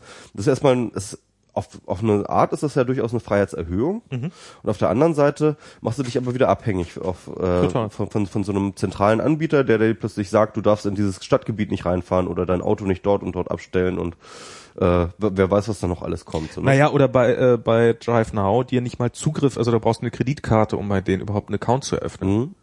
Du hast keine Kreditkarte, du bist nicht Oder sie kreditwürdig, schließen dich halt komplett aus. du ne? bist halt einfach außen vor aus dem ganzen Und System. das, ist, und das ist halt äh, diese ganze Geschichte mit dem Access Layer, die wir da ähm, Oder wie sich jetzt auch gerade jemand in den ähm, in, in den Kommentaren beschwert. Ich meine, das ist für uns Chat. jetzt äh, im Chat. Äh, ähm, der, der meinte, es ist nicht großflächig. Ja, das ist nur in Großstädten. Also du musst schon alleine an bestimmten Orten wohnen, um das überhaupt nutzen zu können. Und in stimmt, Berlin ja. ist die Fläche, ähm, also das ist nicht komplett, nicht mal komplett Berlin, sondern es ist äh, so im Wesentlichen innerhalb des, also man, Rings, man muss schon zentral wohnen, um, um das, um das überhaupt nutzen zu können. Also es ist, äh, das ist schon äh, sehr elitär, diese ganze Veranstaltung, so schön es ist. Ich meine, es wird ja hoffentlich Wo- mehr wo- werden, aber ja, wobei das ja das natürlich eine Frage der Zeit ist. Das sind ja natürlich jetzt die ersten, ähm, ja, pro Klar. die probieren jetzt mal aus, was so geht und so. Ja, nee, ist ja auch, äh, ist ja auch legitim. hier macht es ja auch am meisten Sinn, muss man Ja, auch sagen. Man muss Also, es in Ballungsgebieten als erstes ausprobieren, weil dann natürlich das sich halt am, am ehesten noch rentiert. genau. Ähm, ja, aber grundsätzlich halte ich das ja für eine durchaus erstrebenswerte Utopie, alleine schon aus rein ähm, ökologischen Gesichtspunkten. Total. Ähm, wenn wir halt tatsächlich hier ein vermehrtes Carsharing hätten, würden wir ja auf echt äh, ziemlich viel Blech verzichten können. Und ja, also ich finde, dass ähm, eine, eine durchaus hat durchaus seine positiven Seiten, hat aber eben andererseits diese äh, diese negativen Seiten. Und äh, das heißt, ich, ich finde dann immer diese Pauschalverurteilungen von ähm, ja diese Plattformanbieter, denen du den du so ausgeliefert bist, das ist ja scheiße, du musst dich emanzipieren, du musst dein eigenes, eigen, also im Grunde genommen geht ja der Diskurs teilweise auch in eine ganz andere Richtung. Auch Sascha Lobo hat ja auf der Republika gesagt, ähm, geht da weg von den ganzen, hm? geht weg von den ganzen, ähm, äh, von den ganzen, ähm, ja, ho äh, so, so Plattformen und macht eure eigenen Blogs auf, euer eigenes WordPress und so weiter und so Mhm. fort, ne? Ähm, was ich ja auf so eine Art auch voll nachvollziehen kann. Ähm, das wäre dann so die andere Richtung, eher so wieder Richtung hin Eigentum, ist natürlich auch kein Eigentum, du bist dann auch ausgeliefert und zwar deinem Provider, bei dem du dann dein Virtual Space oder deinen Server gehostet hast, ja. Ähm, der kann dich ja auch abstellen.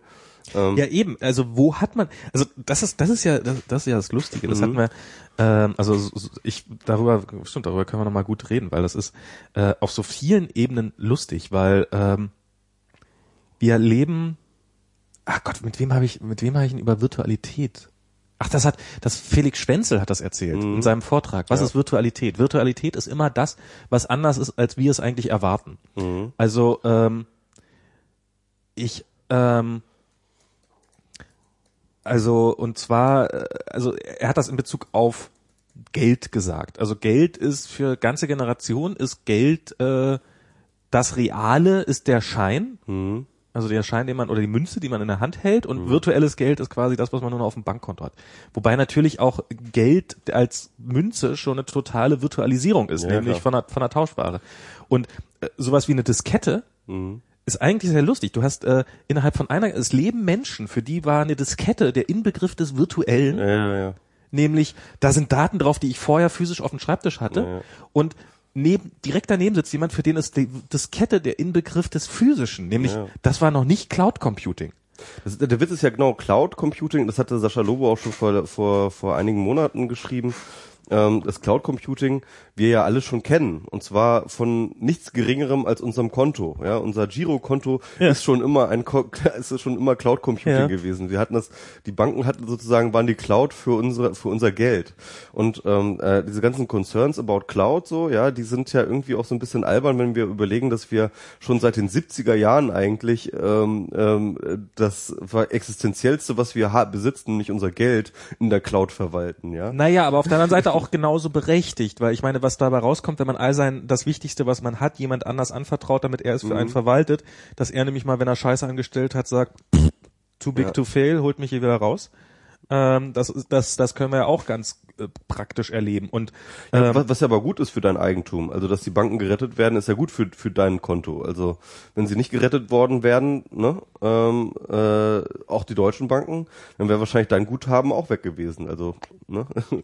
Ja, das, das ist ja mitgehangen, mitgefangen. Das also, wären jetzt bei mir 4000 Euro gewesen. Also ich meine, das ist jetzt, äh, Ja. oder sa sage ich jetzt einfach mal, um eine Zahl zu sagen, äh, das ist, ja, das ist nicht, das wäre nicht schön, aber es wäre verschmerzbar gewesen. Ich weiß nicht, also, was es mich... also äh, 4000 Euro und dafür die ganzen Banken tot, das wäre es mir schon wert Naja, ich gewesen. weiß, ich weiß nicht, was mich, ich weiß, ich, äh, allein rein praktisch, ich weiß nicht, was mich die Bankenrettung über meine Steuern wieder äh, kosten wird. Ich schätze mal so mehr als 4000 Euro. Insofern hätte ich wahrscheinlich die Banken schön pleite gehen können, sehen können und noch nebenbei ein bisschen ich Asche glaube gemacht. nicht, ich glaube nicht. Ähm, diese ganzen Bürgschaften, die sie damals ausgesprochen haben, also gerade in Deutschland ist ja tatsächlich so, das muss man, glaube ich, fairerweise sagen, das Haben waren ja nur Bürgschaften. Das war, das, das war ja kein wirklich genau. echtes Geld, das halt irgendwie ähm, ähm, irgendwo hingeflossen ist. Das waren ja Bürgschaften. Ja. Und ähm, äh, zumindest für die deutschen Banken oder zumindest für Deutschland sieht es so aus, als ob keiner dieser Bürgschaften überhaupt je ähm, ähm, äh, zum Einsatz kam. Aber sind nicht schon einige auch ähm, Deutsch, also deutsche Banken in diese Bad Banks überführt worden? Die, Ja, diese Hypo-Vereins, äh, Hypo-Real Estate, die ist, äh, in der ist schon ganz schön viel. Äh, na, auch, auch einige Landesbanken und so. Also da sind, sind schon auch einige Banken dabei, die so echt Ja. noch lange am, am, am Ja, aber ich, ich glaube nicht, dass es dich mehr als 4000 Euro kostet, ehrlich gesagt. Aber gut. ähm, Also ich, ich, ich, also es damit ist, kenn, die, die das ist wirklich ein Finanzkrise- Bereich, mit dem auch ich mich wenig genug Die Finanzkrise ist ja auch noch lange nicht vorbei. Also es kann ja alles noch kann ja kommen. alles noch kommen. Kann ja alles noch wir können ja kommen. alle noch pleite, wir werden schon alle noch Genau. pleite gehen. Macht, macht euch darum Ähm, keine Sorgen. ich, ich glaube ehrlich gesagt, dass die, äh, äh, dass deine 4000 Euro, die du jetzt auf deinem Konto hast, ähm, die werden äh, von den Griechen bezahlt. Von den Griechen bezahlt oder? Genau, also die Griechen müssen das jetzt sich abhungern, dass du ähm, Dass deine meine 4000 Euro behalten darfst. Also glaube ich, das ist das ist eher so das, wie es vor Können die nicht noch ein gerade. bisschen mehr Hunger, damit es 8000 werden? Kannst ja vielleicht mal die Spanier fragen oder so. Vielleicht haben die ja noch mal Die Bock. sind bestimmt die nächsten. Hm. Ja. ja, ja. Ähm, Nee, aber wir waren gerade bei der Virtu äh, bei bei, Ja, bei beim genau. Hosting Ja, ja. und beim ja, das also das war so auch so ein bisschen so äh, mein Blog gehört mir, also wenn ich zu irgendeinem Hoster gehe, mir da einen virtuellen Server und das ist ein virtueller Server, nämlich das ist dann keine physische Maschine, mehr von dem miete, auf dem ich dann eine Software installiere oder oder er sogar die Software für mich installiert, wo ich dann auf eine Webseite gehe und meinen Blog befülle, ist das ist Saschas Definition von das ist meins? Also, ja. Fragezeichen, Ausrufezeichen. Also ich meine, was, was natürlich, was man wirklich hat, das ist, man kann die Daten jederzeit exportieren. Man kann ein Backup von machen, wenn Mhm. man das hoffentlich mal macht. Äh, und dann hat man die Daten noch alle irgendwo auf seiner Festpl auf seiner physischen Festplatte rumliegen, überhaupt nicht virtuell, sondern ganz physisch seine Daten rumliegen. Ähm, und kann sich, wenn, wenn Blogbetreiber A dich plötzlich rausschmeißt, kannst du natürlich woanders hingehen und kannst ein Backup einspielen. So, der Teil ist da, an dem Punkt hat er recht. Aber darüber hinaus es ist doch äh, das Blog-Hosting bei XY äh, genauso virtuell und nicht meins wie äh, bei Facebook. Das ist genau der Punkt auch. Ne? Also nach unserem Talk über dieses Access-Ding ähm, hat dann auch jemand aus dem Publikum gefragt, so ja, aber ist man dann, äh, also diese diese Abhängigkeit, in die man sich da begibt, ja, irgendwie, da ist doch Eigentum, ist doch viel geiler, weil da ist man unabhängig. Aber auch Eigentum, und das ist genau der Witz, und da das schließt das eigentlich an Felix Schwenzel gut an, weil ähm, Eigentum ist auch virtuell. Ja, klar. Weil Eigentum ist ja nichts anderes als eine, äh, ist eine rechtlich, rechtliche Festsetzung. Also im Gegensatz zu Besitz, Besitz ist das, worüber du halt irgendwie konkrete Macht hast und Eigentum ist das, über das, das du rechtliche Macht hast, ja. Ähm, und das ist halt auch ganz gut in diesem äh, Gunnar Heinsohn und Otto Steiger ähm, Buch äh, Eigentumsins Geld irgendwie äh, beschrieben, dass das ja eigentlich die eigentlich konstitutive Unterscheidung für den Kapitalismus ist, die zwischen Besitz und Eigentum. Dass halt ähm, das Eigentum auch dann noch äh, gilt, wenn ich dir etwas gebe. Ja, also wenn ich dir mein Auto leihe oder so, ja, dann kannst du damit wegfahren und Es bleibt auch trotzdem nie wieder, Eigentum. auch nie wiederkommen, ja, aber es bleibt trotzdem mein Eigentum und zur Not kann ich halt dem Polizisten sagen, dass er dir auf den Kopf hauen soll und dann äh, ist, äh, bringt er mir mein Auto wieder zurück, ja. Und das ist diese Idee. Das heißt also mit anderen Worten, du bist auch dort, du hast auch dort eine Abhängigkeit und zwar von dieser übergeordneten Instanz Staat, ja, die dir dein Eigentum durchsetzt zum Zweifelsfall. Es gibt diese schöne, ähm, also diese ganze Legende von Romulus und Remus, du weißt schon, diese beiden Zwillinge, die von der Wölfin genährt wurden und Rom gegründet haben sollen. Und ähm, das ist im Grunde genommen eine typische Bauernbefreiungs, ähm, also so äh, ein, ein, ein äh, ja, Bauernbefreiungsstory, ähm, dass dort halt ähm, ein Herrscher, also so eigentlich ein feudaler Herrscher sozusagen über ein bestimmtes Territorium eben äh, bestimmt hat. Und ja, es einen Bauernaufstand gab, der dann eben von Romulus ähm, angeführt wurde. Und äh, dann haben sie diesen äh, Typen da eben besiegt und dann hat Romulus halt ein Land, äh, eine typische Landreform aufgemacht. Ne? Also hat halt gesagt irgendwie, ja, wir haben hier Parzellen und äh, die äh, zirkeln wir ab und die sprechen wir dann einzelnen Leuten zu. Du kriegst diese Parzelle, du kriegst diese Parzelle, du kriegst diese Parzelle und das hat dann natürlich verschiedene ähm, äh, verschiedene Elemente. Also a, du musst halt Grenzen ziehen und b, ähm, diese Grenzen sind natürlich virtuell, ja. Mhm. Ja, und sein Bruder Remus, der hat das ja nicht ernst genommen. Der ist dann über diese Begrenzung halt einfach so herumgesprungen Ach so, ja. und hat dann irgendwie sich drüber lustig gemacht, so, haha, das ist ja, das ist ja gar nicht echt, guck mal hier. Hm. Und dann hat er ihn ja erschlagen. Also das, da wurde dann sozusagen schon mal Eigentum durchgesetzt. Davon also, ist die Virtualität genau, dann doch sehr real. Daraufhin habe ich, ich habe das dann halt auch diesem Typen, der dann gefragt hat bei diesem Access-Ding, ja, natürlich ist ähm, diesem Access-Layer immer eine, ähm, äh, du biegst dich immer in eine Abhängigkeit, ne? Aber auch Eigentum oder die vermeintliche Eigentum ist auch immer eine Abhängigkeit. Es gibt nicht so etwas wie ein natürliches Eigentum oder einen natürlichen Besitz oder so etwas, ja. Es gibt das einfach nicht. Du bist, das ist eigentlich auch ganz interessant, das ist das, was wir mit Antje auch besprochen haben. Ne? Also es ist so, so ein männliches Autonomiekonzept. Ja. Diese Idee, dass du halt mit de, du und dein Eigentum, ja, äh, ist eine sehr männliche Vorstellung von Autarkie. Mein Haus, mein Auto. Genau, mein, und, und, und der, der totalen Unabhängigkeit sozusagen Genau. dadurch, ne? Und äh, die ja nie so existiert und die immer nur eingebildet ist.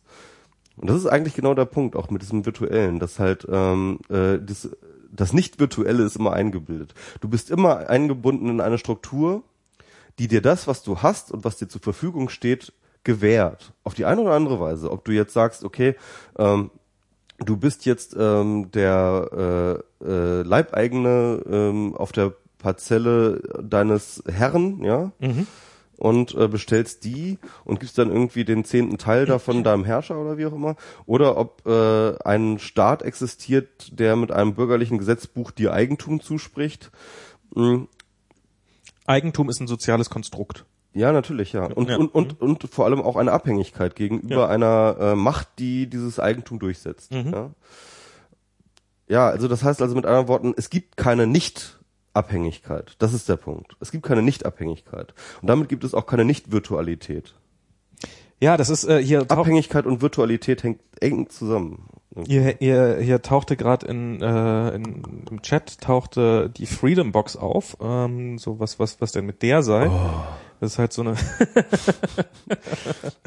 ist halt so eine ist so, Das, das ist halt, ähm, das ist halt äh, äh, Diaspro in doppelt doof oder so.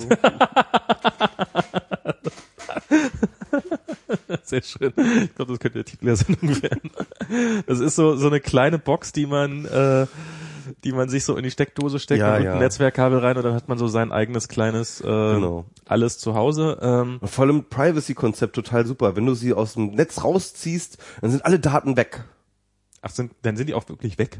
Also Ja. wenn man einmal Stromausfall Das hat, dann ist ist die alles Idee, flöten. das ist die Idee. Als ob man die nicht auch woanders hin kopieren könnte. Das ist halt irgendwie so. mm.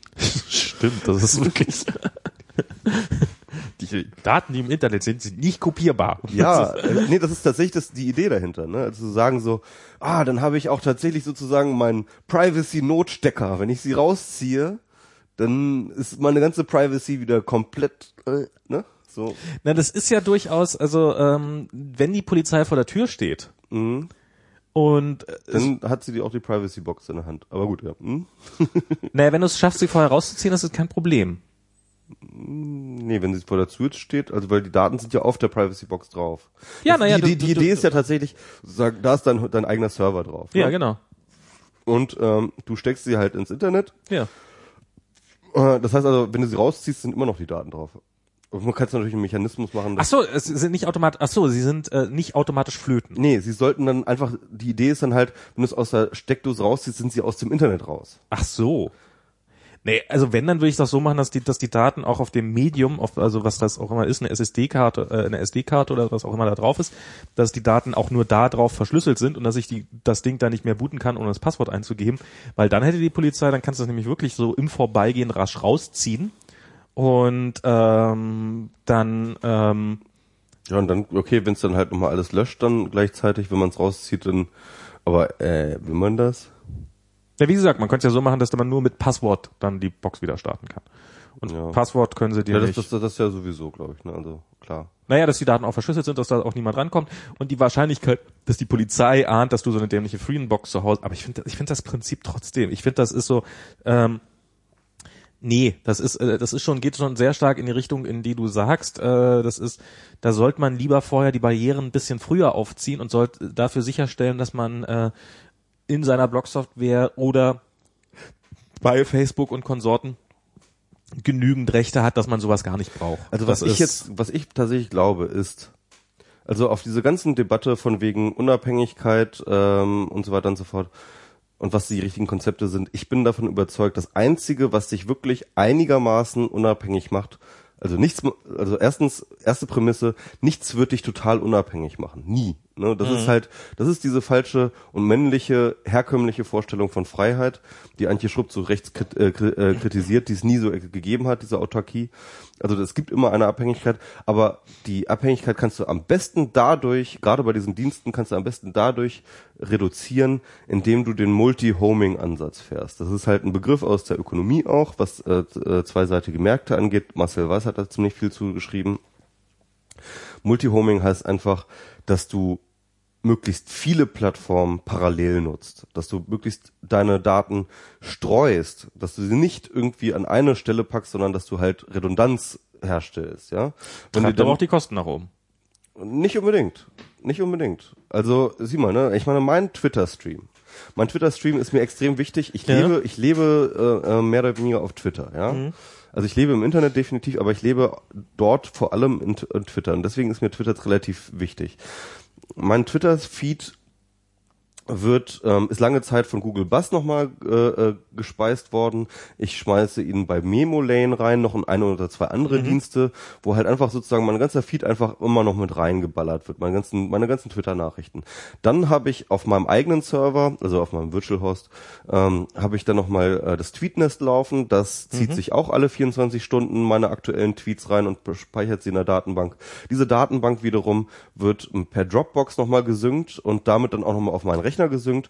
Also das heißt also, es gibt irgendwie ein, ähm, was ich, ich glaube so insgesamt mittlerweile so fünf bis siebenfache Redundanz.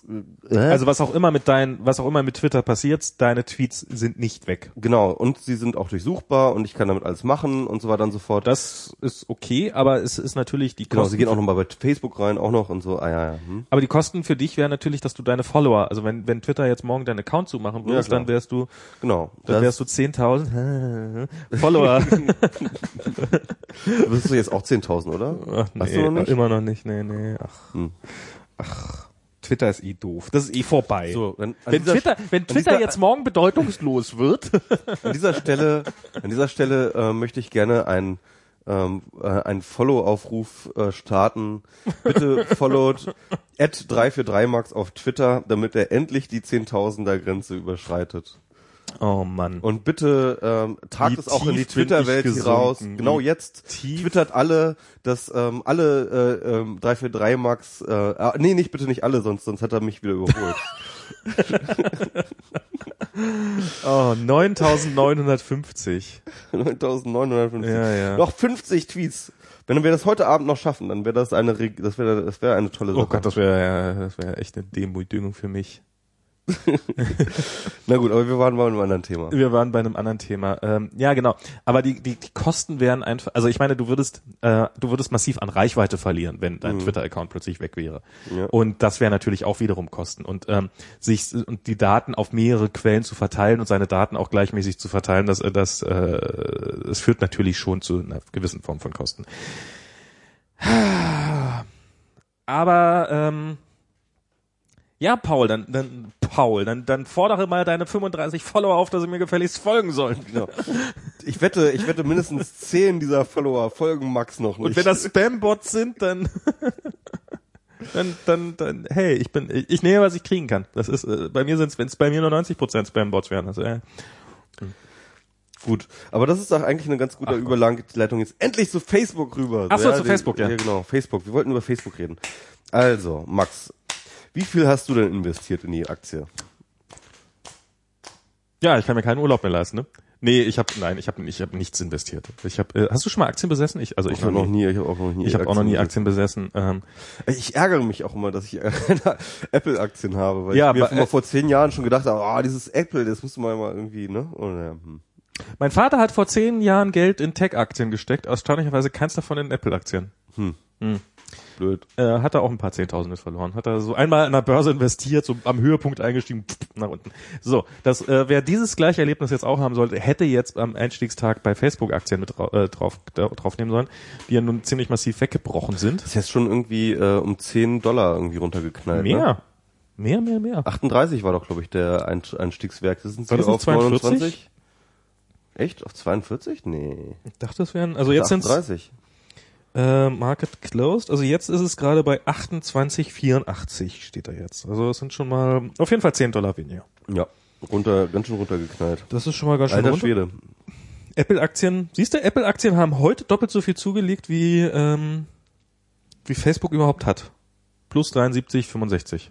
Hä? Ach nee, Quatsch, äh, das ist der, der DAX hat heute um so viel. Apple hat um, nur um 10 Dollar zugelegt. Okay. Ja, okay. Ja, äh, das war ja das, äh, durchaus ein Desaster, oder? Ich meine, ähm, normalerweise denken wir mal so von so Tech-Aktien, sie werden untergeratet eingeführt und dann ähm, äh, sch- poppen die auch auf so ein Das macht man Oh. wohl gerne auch mal. Also das ist ja auch immer ein ganz gutes Gefühl, wenn so eine, so eine Aktie erst mal am ersten Tag so richtig schön abhebt. Das haben sie sich bei Facebook offensichtlich nicht machen wollen. Äh, was es bei Facebook jetzt gab, äh, war das ähm, offensichtlich, da gab es einiges an Geraune, weil nämlich die Banken, die Facebook bei dem beim Börsengang eigentlich unterstützt, also äh, warum fällt so ein Aktienkurs so massiv? Äh, weil es bestimmte Instanzen gibt, die eventuell ein Interesse daran haben, dass der Aktienkurs fällt. Das sind die bösen, bösen Hedgefonds, äh, zum Beispiel, die nämlich sogenannte Leerverkäufe machen. Mhm. Äh, ein Leerverkauf ist, äh, du leihst dir irgendwo eine Aktie aus Mhm. Gegen Gebühr. Sagst, hey, gib mir mal die, die Aktie, okay, ja, hm, hier. Äh, Auch so ein Access-Modell. ja, ja, ja, mhm, exakt das. Äh, ja, gib mir nächste Woche wieder und dann verkaufst du diese Aktien, Ja. drückst den Kurs und wenn dann die Woche oder die entsprechenden Tage, die entsprechende Zeit rum ist, dann kaufst du die dann wieder zu dem, zu dem billigeren Preis und hast dann so zu, und, und gibst diese Aktien dann wieder und dann hast du die Differenz, ist dann das, was du, ähm, was du gewonnen hast, abzüglich einer Leihgebühr. Also du, du wettest darauf, dass die, so Ist halt sehr spekulativ. ist halt, mh, ich glaube, so spekulativ ist das gar nicht. Also es, es, es ist halt das genaue Gegenmodell. Also wenn du äh, das das genaue Gegenmodell zu, ähm, also wenn du glaubst, dass eine Aktie steigt, Mhm. dann solltest du die Aktie kaufen. Und wenn du glaubst, dass eine Aktie fällt, dann solltest du diese Leerverkäufe machen. Mhm, ja. Das kann äh, total nach Shorts heißen die, glaube ich, auch, ne? ich habe keine Ahnung. Also so, so genau kenne ich mich da Ja, auch nicht mit aus. ja, das kann auch total nach hinten losgehen. War ganz legendär äh, damals bei Porsche, nee, bei VW, bei VW, als VW-Aktien plötzlich so unglaublich explodiert sind. Mhm. Ähm, das lag genau an solchen schiefgegangenen Leerverkäufen. Ähm, und da haben einige Leute schön ins Gras gebissen und äh, schön, sind schön auf die Fresse gefallen. Allerdings, äh, wenn du Aktien, wenn du irgendwie ein virtuell, also ich meine, da sind wir auch wieder bei der Virtualität, also so dieses so, hm, dieses echte Papier virtuell auf mein Konto übertragen und ich überweise virtuelles Geld rüber, das ist ja mal eine richtige Anlageform im Gegensatz zu diesen ausgeliehene, äh, ausgeliehene virtuelle Dinge zu verkaufen und dann wieder anzukaufen. Also das Ist ja viel virtueller als virtuell. das ist ja noch virtueller. Ja, ja, genau. Das ja. ist äh, also eigentlich Weil irgendjemand hat mal diese geile die Anekdote Katze sitzt erzählt. da und guckt wieder rein. Das ist sehr lustig und ich glaube Irgendjemand hat mal diese äh, diese diese ähm, Anekdote erzählt, dass irgendjemand einen ähm, einen Vortrag gehalten hat, irgendwie schon in den 90ern oder so ging es um Medienkunst und wo es um den Begriff der Medienkunst ging und er meinte irgendwie, ja, ähm, Medienkunst sei ja gar keine richtige Kunst, sondern künstliche Kunst. Das ist auch so eine so eine naja, es ist auch so so dieses komische äh, ja, eigentlich Medienkunst ist auch so eine komische Tautologie, weil ich meine, Kunst ist medial immer, ne? Also ja, das ist ja das der deswegen Zweck. So, Medienkunst ist irgendwie Außer Kunsthandwerk. Ja, es ist nochmal medialer als medial, ist dann irgendwie virtueller als virtuell, ist nochmal künstlicher als künstlich. Genau, also Leerverkäufe sind quasi die Medienkunst Genau. des äh, Aktienhandels. Ja. Naja. Ja, aber auf jeden Fall, was, was, Mhm. was daran halt für Geraune gesorgt hat, ist, ähm, damit das funktioniert, damit du diese Leerverkäufe machen kannst, brauchst Mhm. du jemand, der dir die Aktien leiht. Ähm, dieserjenige muss die Aktien besitzen. Wer hat zu diesem Zeitpunkt Aktien besessen? Nur die Banken, die mit Facebook gehandelt haben, also die für die Facebook den Börsengang. Das heißt, äh, die Banken, die äh, haben selber ähm, Leerkäufe, gesetzt, oder? Nee, die haben, haben, haben die Aktien verliehen, damit damit nichts anderes als Leerverkäufe getätigt werden kann. Das ist der einzige Grund, warum du eine Aktie verleihst. Mhm, okay, ja. Weil die Gegenseite darauf hofft, dass der Aktienkurs fällt. Das heißt, äh, sie haben, irgendwie mit drin. sie haben dieses Geschäft, also sie haben zumindest, äh, Leihgebühren eingesteckt. sie haben die Leihgebühren eingesteckt und damit in irgendeiner Form davon auch profitiert. Äh, Was natürlich so, wo man auch sagen könnte, puh, ja, ich weiß jetzt nicht, ob das so eine schlaue Idee war oder ob das jetzt so, ob Facebook das ist alles da so ein komisches Fuck-up, dieses ganze Aktiending. Deswegen will ich da auch irgendwie auch nichts mit zu tun haben. Das ist irgendwie so, das ist irgendwie so.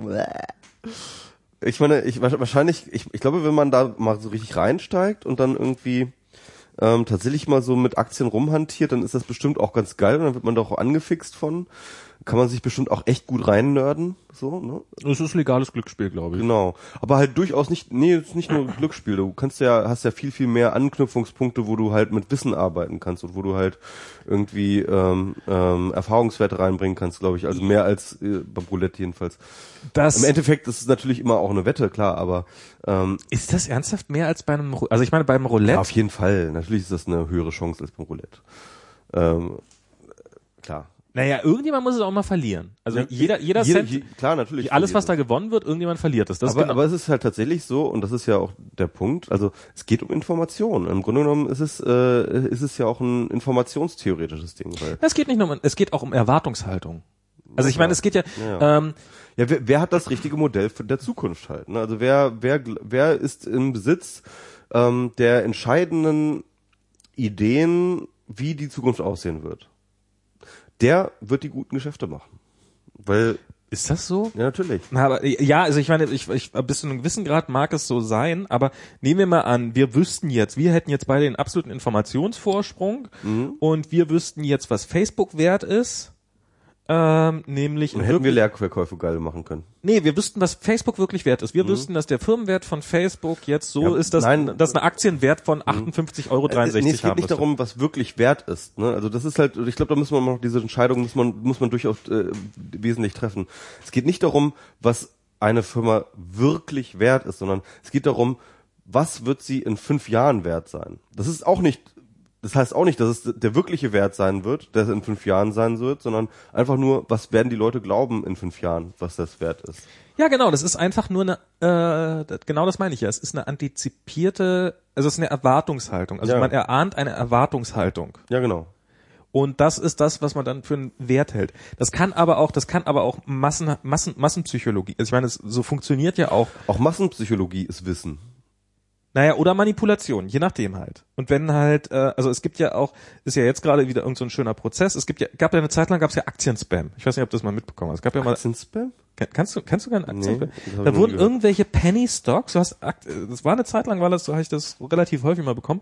Ähm, so, du hast so Spam, äh, diese Aktie ist im Augenblick äh, 4 Cent wert und äh, wird aber in, äh, ja, die haben jetzt irgendwelche Geschäfte, kauft die Aktie jetzt.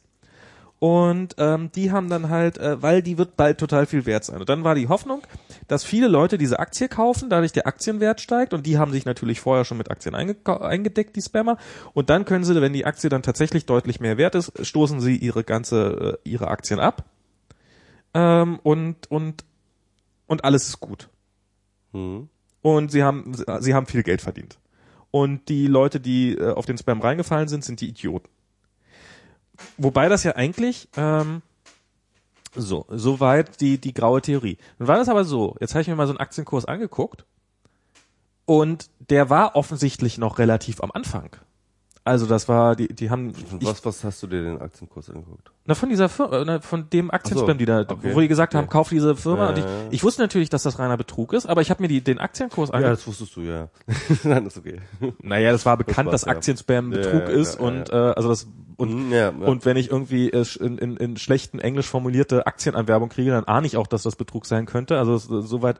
Aber nichtsdestotrotz äh, war natürlich so, habe ich mir diesen Aktienkurs angeguckt und habe gedacht, hm, die Aktie ist bisher zumindest noch nicht gestiegen. Mhm. Also kann sein, dass ich einer der ersten bin, die gerade diesen Aktienspam bekommen. Mhm. Und obwohl ich weiß, dass es Betrug ist, Mhm. äh, kann es ja ein guter Betrug sein, der funktioniert und ich könnte genauso mit absahen. Genau, also du könntest jetzt einsteigen sozusagen. Ich könnte als, jetzt als erster, der einsteigen. die, äh, der die Mail gekriegt hat und dann, ähm, äh, wenn alle drauf reingefallen sind, dann wieder aussteigen. Genau. Und damit ähm, Das ist bin die- ich Teil, ja, also bin ich ja. bin ich Teil des des genau des Betruges und dadurch, dass ich dann kaufe, steigt ja auch der Aktienkurs, Das- das ist so dass die nächsten, die dann diesen Aktienspam bekommen, sagen, hm, ein bisschen ist es schon gestiegen. Das, das ist das. Jetzt einsteigen. Das ist doch auch dieses, äh, wie heißt es, ähm, dieses Und damit ist- Schneeballprinzip. Ist Ja, das, das- doch, ne? das dieses genau. Schneeball-Marketing-Prinzip da. Ja. Und das ist eine reine Wette. Das ist wirklich, das hat nichts mehr mit Information zu tun oder so, es hat nichts mehr Doch, mit das hat ja mit Information zu tun. Natürlich hat das mit Information zu tun. A, es ist wichtig, dass du weißt, es ist Spam und dir ist auch bewusst, und das ist auch ein Wissen, äh, es ist virtuell. Du weißt aber auch, dass ähm, ähm, du weißt auch von der eventuellen Wirksamkeit ähm, dieser Spam-Aktion Ja. Und äh, hast und kannst daraus eine relativ ähm, ähm, antizipierte, äh, eine, eine durchaus faktengestützte äh, Prognose für die Zukunft machen. Ja. Das heißt also, der Aktienkurs wird kurz, kurzfristig steigen. Ja, wenn du das schon mal einmal richtig beobachtet hast, hast du wahrscheinlich noch mal genauere Daten, wie du dir hast du eine genauere Vorstellung, wie und in welchem Zeitraum Ja. und wie stark das äh, steigen wird. Aber wo ist jetzt der, also das, ich, das sind alles Informationen. natürlich ja, ja, das sind alles Informationen. Informationen. Äh, also okay, ist was anderes als Roulette. Ja. Aber wo ist der Unterschied zu Poker? Und Poker ist ein Glücksspiel. Mm, Bei Poker hab ich auch, ich hab Poker hat auch viel mit, nee, Poker, Poker ist gar nicht in erster Linie. Also ist auch ein Glücksspiel. Insofern, dass du halt immer nicht weißt, was du für Karten kriegst.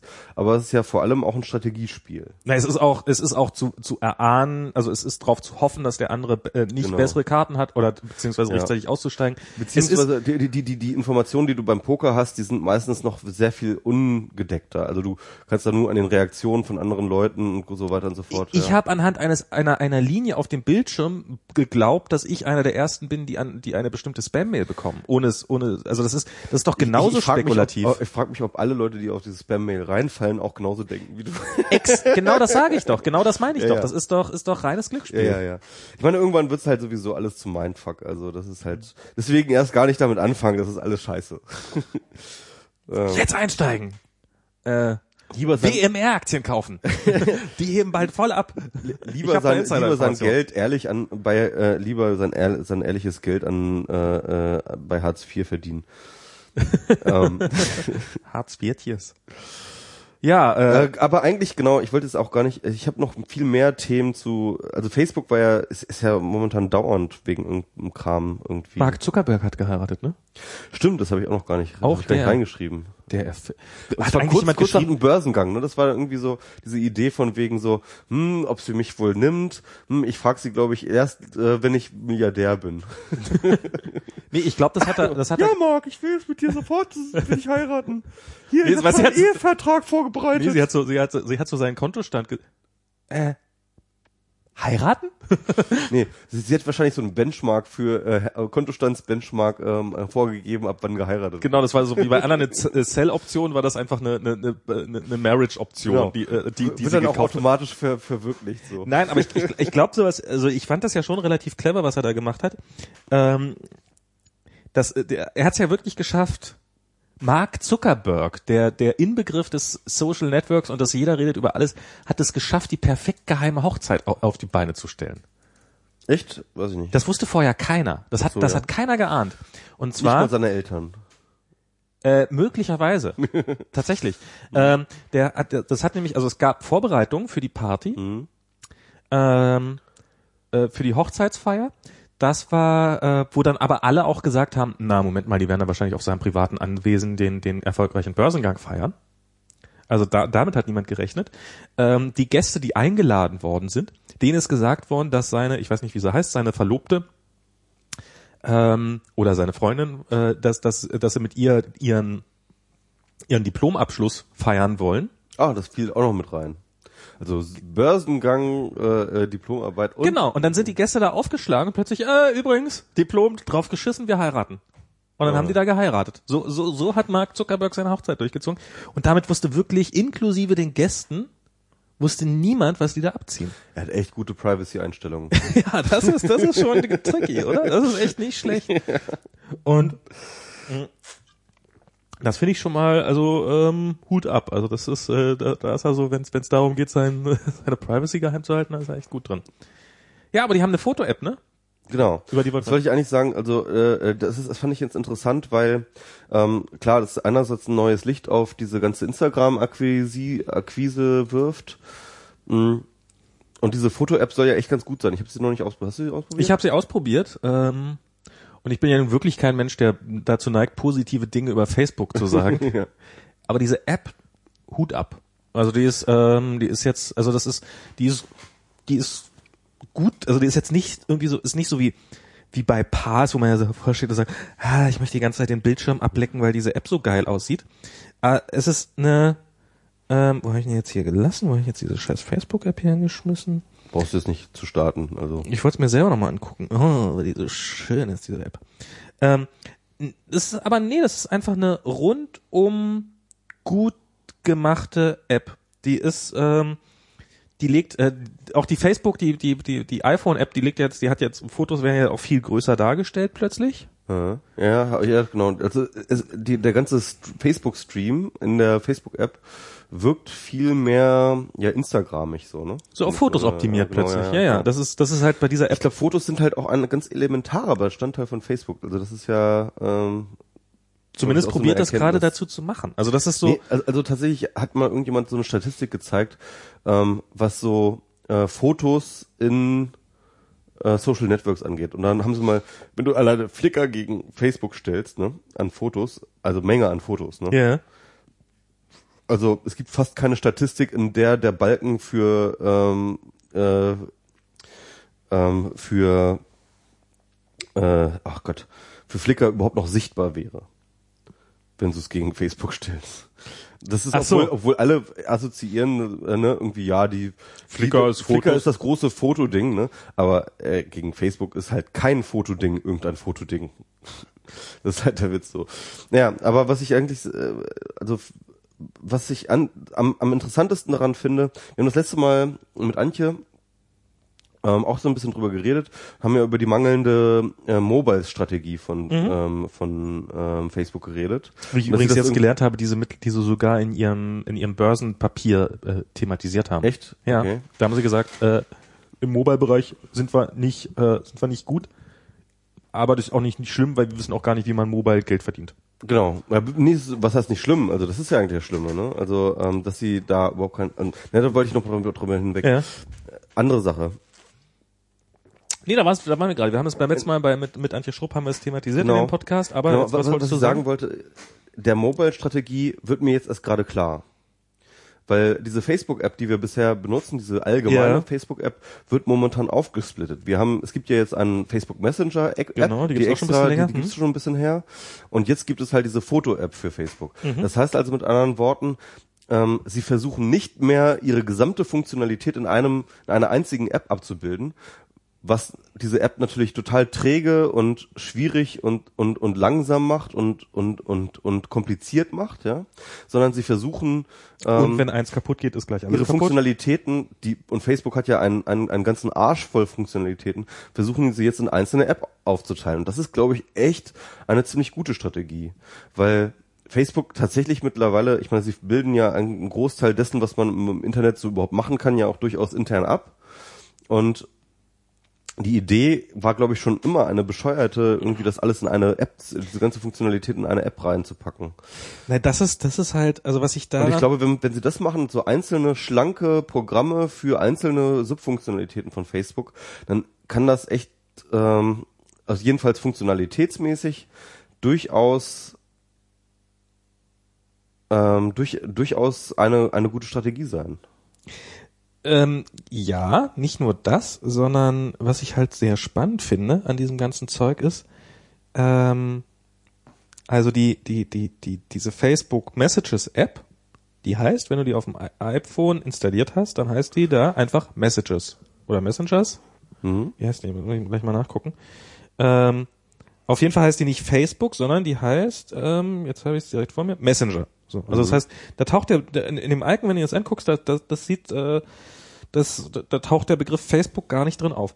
Diese Kamera-App, ich kann jetzt ja mal kurz, äh, ich pack die auch mal direkt nebeneinander und dann zeige ich dir das. Ähm, die sieht, also ich habe jetzt, also die Kamera, die die iPhone-Kamera-App und die, äh, ich habe die jetzt mal direkt nebeneinander gelegt, die iPhone-Kamera-App und die die Facebook-Kamera-App. Oh ja. Du siehst auf Anhieb, weißt du nicht, welches ist, ist die mitgelieferte Kamera-App und welche ist die von Facebook. Die sehen, also ich meine, die eine hat den, Mhm. ja, ja. hat den typischen Blauton irgendwie drinne, Mhm. aber ansonsten Sieht, au- äh, genau, das gleiche in Blau, ne? Mhm. Ja. und heißt auch exakt so. Also heißt auch beides einfach Beide Kamera. Ja, ja, ja. Und ähm, das ist natürlich Dass so. das durch einen Review-Prozess durchgekommen ist, liegt wahrscheinlich auch an der Marktmacht von Facebook so. Das ist, ich weiß, naja, ich habe hier auch, ich habe ja auch eine App, die heißt Pro Kamera. Okay, ich habe ja auch Camera Plus. Ähm, Ja, aber das sind ja dann andere Namen, also das kann man dann ja noch differenzieren, aber beides Camera zu nennen, ist schon irgendwie ein bisschen dreist, oder? Ja, vielleicht. Aber ich meine, Ich, vielleicht weiß nicht, ich weiß nicht, was da die Richtlinien Wahrscheinlich von hat auch Apple niemand ist, damit, also wahrscheinlich hat auch bei Apple niemand damit gerechnet, dass jemand ankommt und einfach mal die Chutzpe hat, äh, die Scheiße genauso zu benennen wie sie. Genau. Äh, einfach, äh, sie sollten einfach auch irgendwie, ähm, das ist ja ganz lustig, die äh, iPhone-App für die äh, für den Messenger einfach in iMessage umbenennen. Na, oder ein Mail. Oder Mail oder so. Ja, keine Ahnung. Also ich meine, so Duplizieren von Funktionalitäten ist ja nach App Store Review auch verboten. Nee, nee, ne? aber ich fand das halt auf jeden Fall eine gute, gute Lösung zu sagen, ähm, wir teilen die Funktionalität in einzelne Apps auf, Ja. weil ich glaube, das, äh, das bringt jedenfalls, was die Usability angeht, echt eine Menge. Die andere Sache, da, da hast du natürlich recht, beziehungsweise Facebook hat recht, ähm, ja, Mobile Geld zu verdienen ist echt schwer, weil Facebook verdient momentan Geld mit Anzeigen. Mhm. Und Anzeigen sind nun erstmal etwas, was irgendwie Platz wegnimmt, den du grundsätzlich auf dem Telefon erstmal nicht hast. Und deswegen frage ich mich, inwiefern tatsächlich diese Idee, also ich meine, es gab ja vor Jahren dieses Buch von Chris Anderson, Freemium, wo er ähm, äh, die Zukunft der Freemium-Geschäftsmodelle im Internet voraussagt. Ja. Freemium-Geschäftsmodelle sagt halt, ähm, ähm, du hast halt äh, einen, einfach einen äh, grundsätzlich kostenlosen Basisdienst für ganz viele Leute und dann halt Pro-Accounts, ja, die dann eben bezahlen. Also das, was Flickr auch macht oder schon immer gemacht hat, ja. Ähm, äh, und diese paar Leute, die dann eben sozusagen ähm, mit ihrem Geld äh, äh, ihre Pro-Accounts äh, zahlen, finanzieren sozusagen den Rest der Umsonst-Plattform mit. Und dann kann man das nochmal irgendwie additional mit Werbung auffüllen. Hat sich ja nicht bewahrheitet. Ne? Ja. War eine Fehlprognose. Von dem klugen Chris Anderson ansonsten, ja. Und ähm, äh, das Geschäftsmodell gab es zwar und das gibt es auch nach, nach wie vor, aber es ist halt definitiv nicht abgehoben. Sondern im App Store- abgehoben, doch, im App Store hebt's gerade ab. Abgehoben, genau, äh, da komme ich gleich noch drauf. Abgehoben hat, hat im Internet ähm, halt Werbung, ne? Genau. Und jetzt kommt aber der App Store und der macht tatsächlich so etwas ähnliches. Also äh, ganz viele Programme, die äh, ganz viele Apps machen das ja genauso. Ne? Zu sagen, wir haben eine Basis-App, irgendwie, die ist kostenlos und ein Upgrade auf die äh, Pro-Version kostet dich dann halt ein bisschen Geld. Naja, Kann man, das ist ja die harmlose Variante. ja, also es gibt da verschiedene Modelle. Bei Spielen ist es ist Freemium absolut, also dieses Ja. In-App-Purchase, Genau. irgendwelche Gold-Items zu kaufen, ist ja gang und, und, gäbe und, und, auch und so einzelne. Level und so, ja klar. Und, und das heißt also mit anderen Worten, jetzt kommt das halt mit den Apps wieder. Und das ist, glaube ich, der, der grundsätzliche Konflikt bei Facebook mit Mobile, weil tatsächlich ist eigentlich diese ein, ein Konflikt zwischen dem Geschäftsmodell ähm, sich durch Werbung finanzieren versus Freemium ist. Und ich glaube, dass Apps halt eher Freemium funktionieren und das Web halt eher ähm, ähm, eher äh, ja werbegetrieben und dass Facebook eben kein ökonomischen kein ökonomisches Bein, selbst wenn sie es halt tatsächlich mit ähm, funktionablen Apps halt auf die auf die Smartphones kommen, schaffen sie es trotzdem kein ökonomisches Bein auf äh, auf die auf Mobile zu bekommen, weil sie sonst halt irgendwie ihren äh, Service eben verkaufen müssten, ja. Und ich glaube nicht, dass es funktionieren könnte. Ich glaube nicht, dass Facebook hin sich hin, also könnten sie wahrscheinlich auch machen. Sie könnten sich hinstellen und sagen so, ja, äh, dann kostet halt einfach die äh, Messenger-App jetzt ab sofort 1,50 oder was, ja? Ja, na, Aber das- verdienen sie ja nix. Also das Ist Ja, das, das funktioniert auch nicht. Also das ist irgendwie als Kacke. Ich glaube ich glaub aber sehr wohl, dass Werbung auf Mobile funktionieren kann. Sie haben das, also das, das ist einfach der, das ist noch nicht geknackt, das Ding. Das ist aber ähm, so in so Apps, äh, das, das mag jetzt, also so im, im, im Spiegel Online-Artikel, die klassische Werbung für äh, ein Auto oder weiß der Teufel was. Okay, das funktioniert eventuell noch nicht. Okay. Aber ähm, in Foursquare Apps Werbung für Restaurants funktion würde wahrscheinlich brennen. Also kann ich mir vorstellen, dass das sehr gut. So, so diese Quipe-Gutscheine, wenn sie die besser verkaufen, könnte bestimmt auch sehr gut funktionieren. Aber wie erreicht man denn diese Werbepartner? Also das ist halt echt die Frage. Also ich, das kannst du ja nicht mit einem normalen Vertriebsmodell abbilden. Halt irgendwie in jeder Stadt jedes kleine beschissene äh, Burgerladen da irgendwie. Ja, so wie es die gelben Seiten schon seit. Jahrhunderten machen. Ich meine, die, deren Geschäftsmodell ist genau das. Also zu jedem kleinen Laden gehen und dem so eine kleine Anzeige aufschwatzen. Und äh, Groupon macht ja was ähnliches und das dann halt irgendwie local basiert. Ähm, und in so einer Facebook-App, wenn du gerade ein, ein Event einstellst mit der Facebook-App oder wenn du zu einem eingeladen wirst, dass dann äh, Facebook dir sagt, ja, und wenn du da heute Abend um 22 Uhr hingehst, warum gehst du da nicht vorher nochmal um 8 hier essen? Ähm, pff, ich glaube, das könnte funktionieren. Also das ist, das ist, ist noch nicht so weit, aber das wird noch. Dit, dit, dit wird schon. Da mache ich mir wenig Sorgen. Was noch mehr Facebook? Ja, also es gibt ja diese ganzen Gerüchte jetzt, dass sie jetzt irgendwie ein äh, Telefon bauen wollen und dass sie jetzt irgendwie einen Browser, dass sie Opera kaufen wollen. sie auch verkaufen wollen. Hat, hat ein Kollege von mir hat gesagt, so, so, äh, Facebook, ich bin bei Opera Mail. Ich bin extra zu Opera Mail gegangen, um nicht bei Google zu landen. Na, siehst du, hat doch geklappt. Jetzt bist du bei Facebook wahrscheinlich. ja, Ja, ähm, Facebook, also, ich meine, ja, also ich, äh, es ist alles natürlich auch, wieder, es geht natürlich darum, es, es geht natürlich auch wieder um dieses Aut- Autarkie-Ding, weil was für uns gilt, ne, zu sagen, ähm, wir wollen, ähm, wir wollen unsere Autarkie mit unseren eigenen Servern oder unseren eigenen Blogs oder so etwas erkämpfen und so weiter. Es gilt ja auch für Facebook selbst, die sagen, äh, wir brauchen unsere eigene Plattform, wir müssen unseren eigenen Browser haben, wir müssen unsere eigene mobile Plattform Ja, haben. Ne? Also das ist irgendwie ganz interessant, wie sich halt irgendwie alle Leute versuchen, unabhängig zu machen von allem anderen. Ne? Und das führt dann wiederum dazu, dass halt irgendwie sich halt diese Ökosysteme fragmentieren, also äh, vertik vertikal, ja.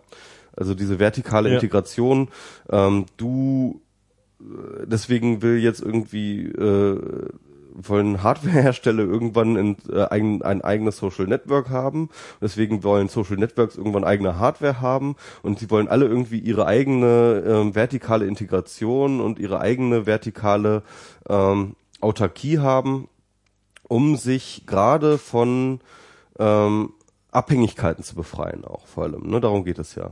Hat nicht äh, äh, Steve Jobs auch irgendwann mal gesagt, wer seine, äh, wer seine, so wer, wer, wer Software wirklich liebt, baut auch seine eigene Hardware. Und ähm, ich meine wahrscheinlich erwart, erweitert Apple hat das ja schon immer gefahren, den Ansatz. und ja. Mark Zuckerberg erweitert das jetzt wahrscheinlich auch, wer sein Social Network wirklich Genau. liebt, baut auch seine eigene Software und, das seine ist, eigene und das ist Hardware. interessant, weil das dieselbe Denke, die ähm, hinter dem Sascha Lobo-Satz steht, wir müssen jetzt alle irgendwie unsere Mhm. eigene Blog-Software installieren, halt eigentlich sozusagen bei Mark Zuckerberg steht, wenn er irgendwie versucht, ein eigenes äh, ähm, äh, Phone zu bauen. Ne? Ähm, Total. ähm, mit Opera glaube ich ja, ich glaube ja, wenn wenn Facebook Opera kauft, was ja noch nicht mal, äh, was ja nicht klar ist, dass das jemals passiert. Ich meine, es kann nach wie vor ein totales Gerücht sein. Ähm, aber ähm, wenn sie das machen, dann glaube ich ja nicht, dass sie, ähm, dass sie das machen wegen ähm, wegen dem Desktop-Browser Opera, weil warum sollten sie? Also da könnten sie hier sich auch einfach Chrome äh, forken und dann oder auch irgendeinen WebKit-Browser bauen, da brauchen sie das nicht zu machen, sondern wenn, dann haben die das, glaube ich, auf Opera Mini abgesehen, also auf diesen läuft auf jedem Dreckshandy, ein Kleinstbrowser, äh, funktioniert auch in Afrika perfekt. Ich glaube, funktioniert tatsächlich, äh, äh, ist das noch irgendwie relevant, dieses Opera Mini ist nach wie vor einer der meistgenutzten Browser Ach der Welt. Scheiße, ich glaube, der meistgenutzte Browser der Welt. Echt? Naja, es Was ist halt, Safari? Also Mobile Safari? Also hier in unseren Regionen, da haben mittlerweile die meisten Leute, ähm, äh, klar, da haben, wir haben hier unsere Smartphones und wir haben die Dinger, aber ähm, in irgendwelchen dritte Weltländern, die jetzt noch nicht, noch nicht alle Smartphones haben, da ist Opera Mini nach wie vor komplett dominant. Also wirklich, ähm, da gibt's eigentlich nichts anderes. Und das ist, das ist eine gute, die haben, äh, und es gibt ja Opera Mini. Ich, also ich habe auf dem iPhone habe ich auch Opera Mini drauf. Ich starten so gut wie nie. Ist halt für den Fall, dass mal, dass ich meine total scheiß, dass ich mal wieder in Brandenburg festhänge und irgendwie eine schlechte Internetverbindung habe und mal schnell jetzt irgendwie Spiegel Online nachgucken will, weil der lädt halt wesentlich schneller, weil er nicht so viele Daten überträgt. Und das ist, da, da haben die schon was Gutes. Und so das Ding dann irgendwie mit perfekter Facebook-Integration und äh, Mark Zuckerberg baut sich das so zurecht, dass sein, dass alles, alles, was er an Features braucht, wirklich auch in, in Opera Mini eingebaut wird. Und ähm, das Ganze heißt dann Browser und hat ein gleich, gleiches kleines braunes äh, blaues Icon. Und ähm, sieht ansonsten aus wie die Kamera-App direkt daneben. Ich meine, die Strategie ist doch eigentlich relativ simpel. Das stimmt, ja. Und die Homepage, eine der vielen Homepages ist Facebook. Hm, ja, ist halt Default, naja. Ja, ich glaube schon. Und ein So. eigenes Telefon? Nein, mal gucken. Ja, schauen wir mal. Also ich meine, ähm, es ist noch interessant, also Facebook bleibt interessant, was die da noch machen und so und ob da noch irgendwie äh, geheime Strategien noch mal zu einem auch zu einem Kurswechsel in der Aktie führen. Das kann man ja jetzt alles ist ja alles messbar mittlerweile, was man Facebook zutraut oder nicht zutraut. Gucken wir mal weiter. Aber sag mal, hast du dich mit diesem Flame-Ding beschäftigt? Ähm, naja, so viel gibt's da ja leider nicht zu. Also ich habe bei Heise war ein Artikel, den ich dazu gelesen habe, der war leider sehr mit heißer Nadel gestrickt. Äh, ja, haben halt. Du musst nochmal ein Ja, ja. Endoskop holen. Oh. Ja, ähm, dann vielleicht äh, dann doch lieber über ähm, das andere, das Rentenversicherungspflichting. Wobei das auch wieder ein Diskussionsthema ist. Ja, wollen wir nicht einfach, ich meine, wir haben heute, ich, wir, wir haben jetzt schon eine ziemlich Wir lange Sendung. ziemlich, wir haben ziemlich auch, auch ziemliche, ziemliche Themen abgearbeitet, oder? Wir haben schon gut was hinter uns, wir Ja. haben aber auch noch einiges vor uns. Ich glaube, wir haben keine Chance, das auch nur ansatzweise zu nee, schaffen. auf keinen Fall, auf keinen Fall. Insofern wollen wir nicht einfach sagen, wie, wie viel Zeit haben wir jetzt? Ja, können wir eigentlich jetzt auch mal beenden. Wir haben jetzt fast drei Stunden voll. Wir sagen Ja. einfach mal, der MS Pro muss noch mal einen pullen und das Genau. machen wir aber dann, sobald Nach wir offline Sendung. sind, nach der Sendung und ähm, Ja, dann würde ich sagen, haben wir das auch irgendwie im Kasten. genau. Bis zum nächsten Mal, dann vielleicht wieder mit Gast oder auch ohne. Haben wir noch keine wir Pläne haben zu. wir noch nicht keine Pläne, nee. Übernächste Woche auf jeden auch- Ja, genau, wir werden wahrscheinlich sowieso in drei Wochen erst wieder senden. Weil, bist übernächste Woche bin ich in San Genau. Francisco. Und, und dann können wir, lass uns nächste Woche mal irgendwie überlegen, wen wir einladen und dann irgendwie, ne? Genau. Und euch äh, Flatter nicht vergessen, bitte. Genau. Wir ihr, ihr wollen- müsst jetzt wieder manuell flattern, nicht vergessen. Genau. genau. Und äh, winke, winke bis zum nächsten Mal. Alles klar. Ciao. Tschüss.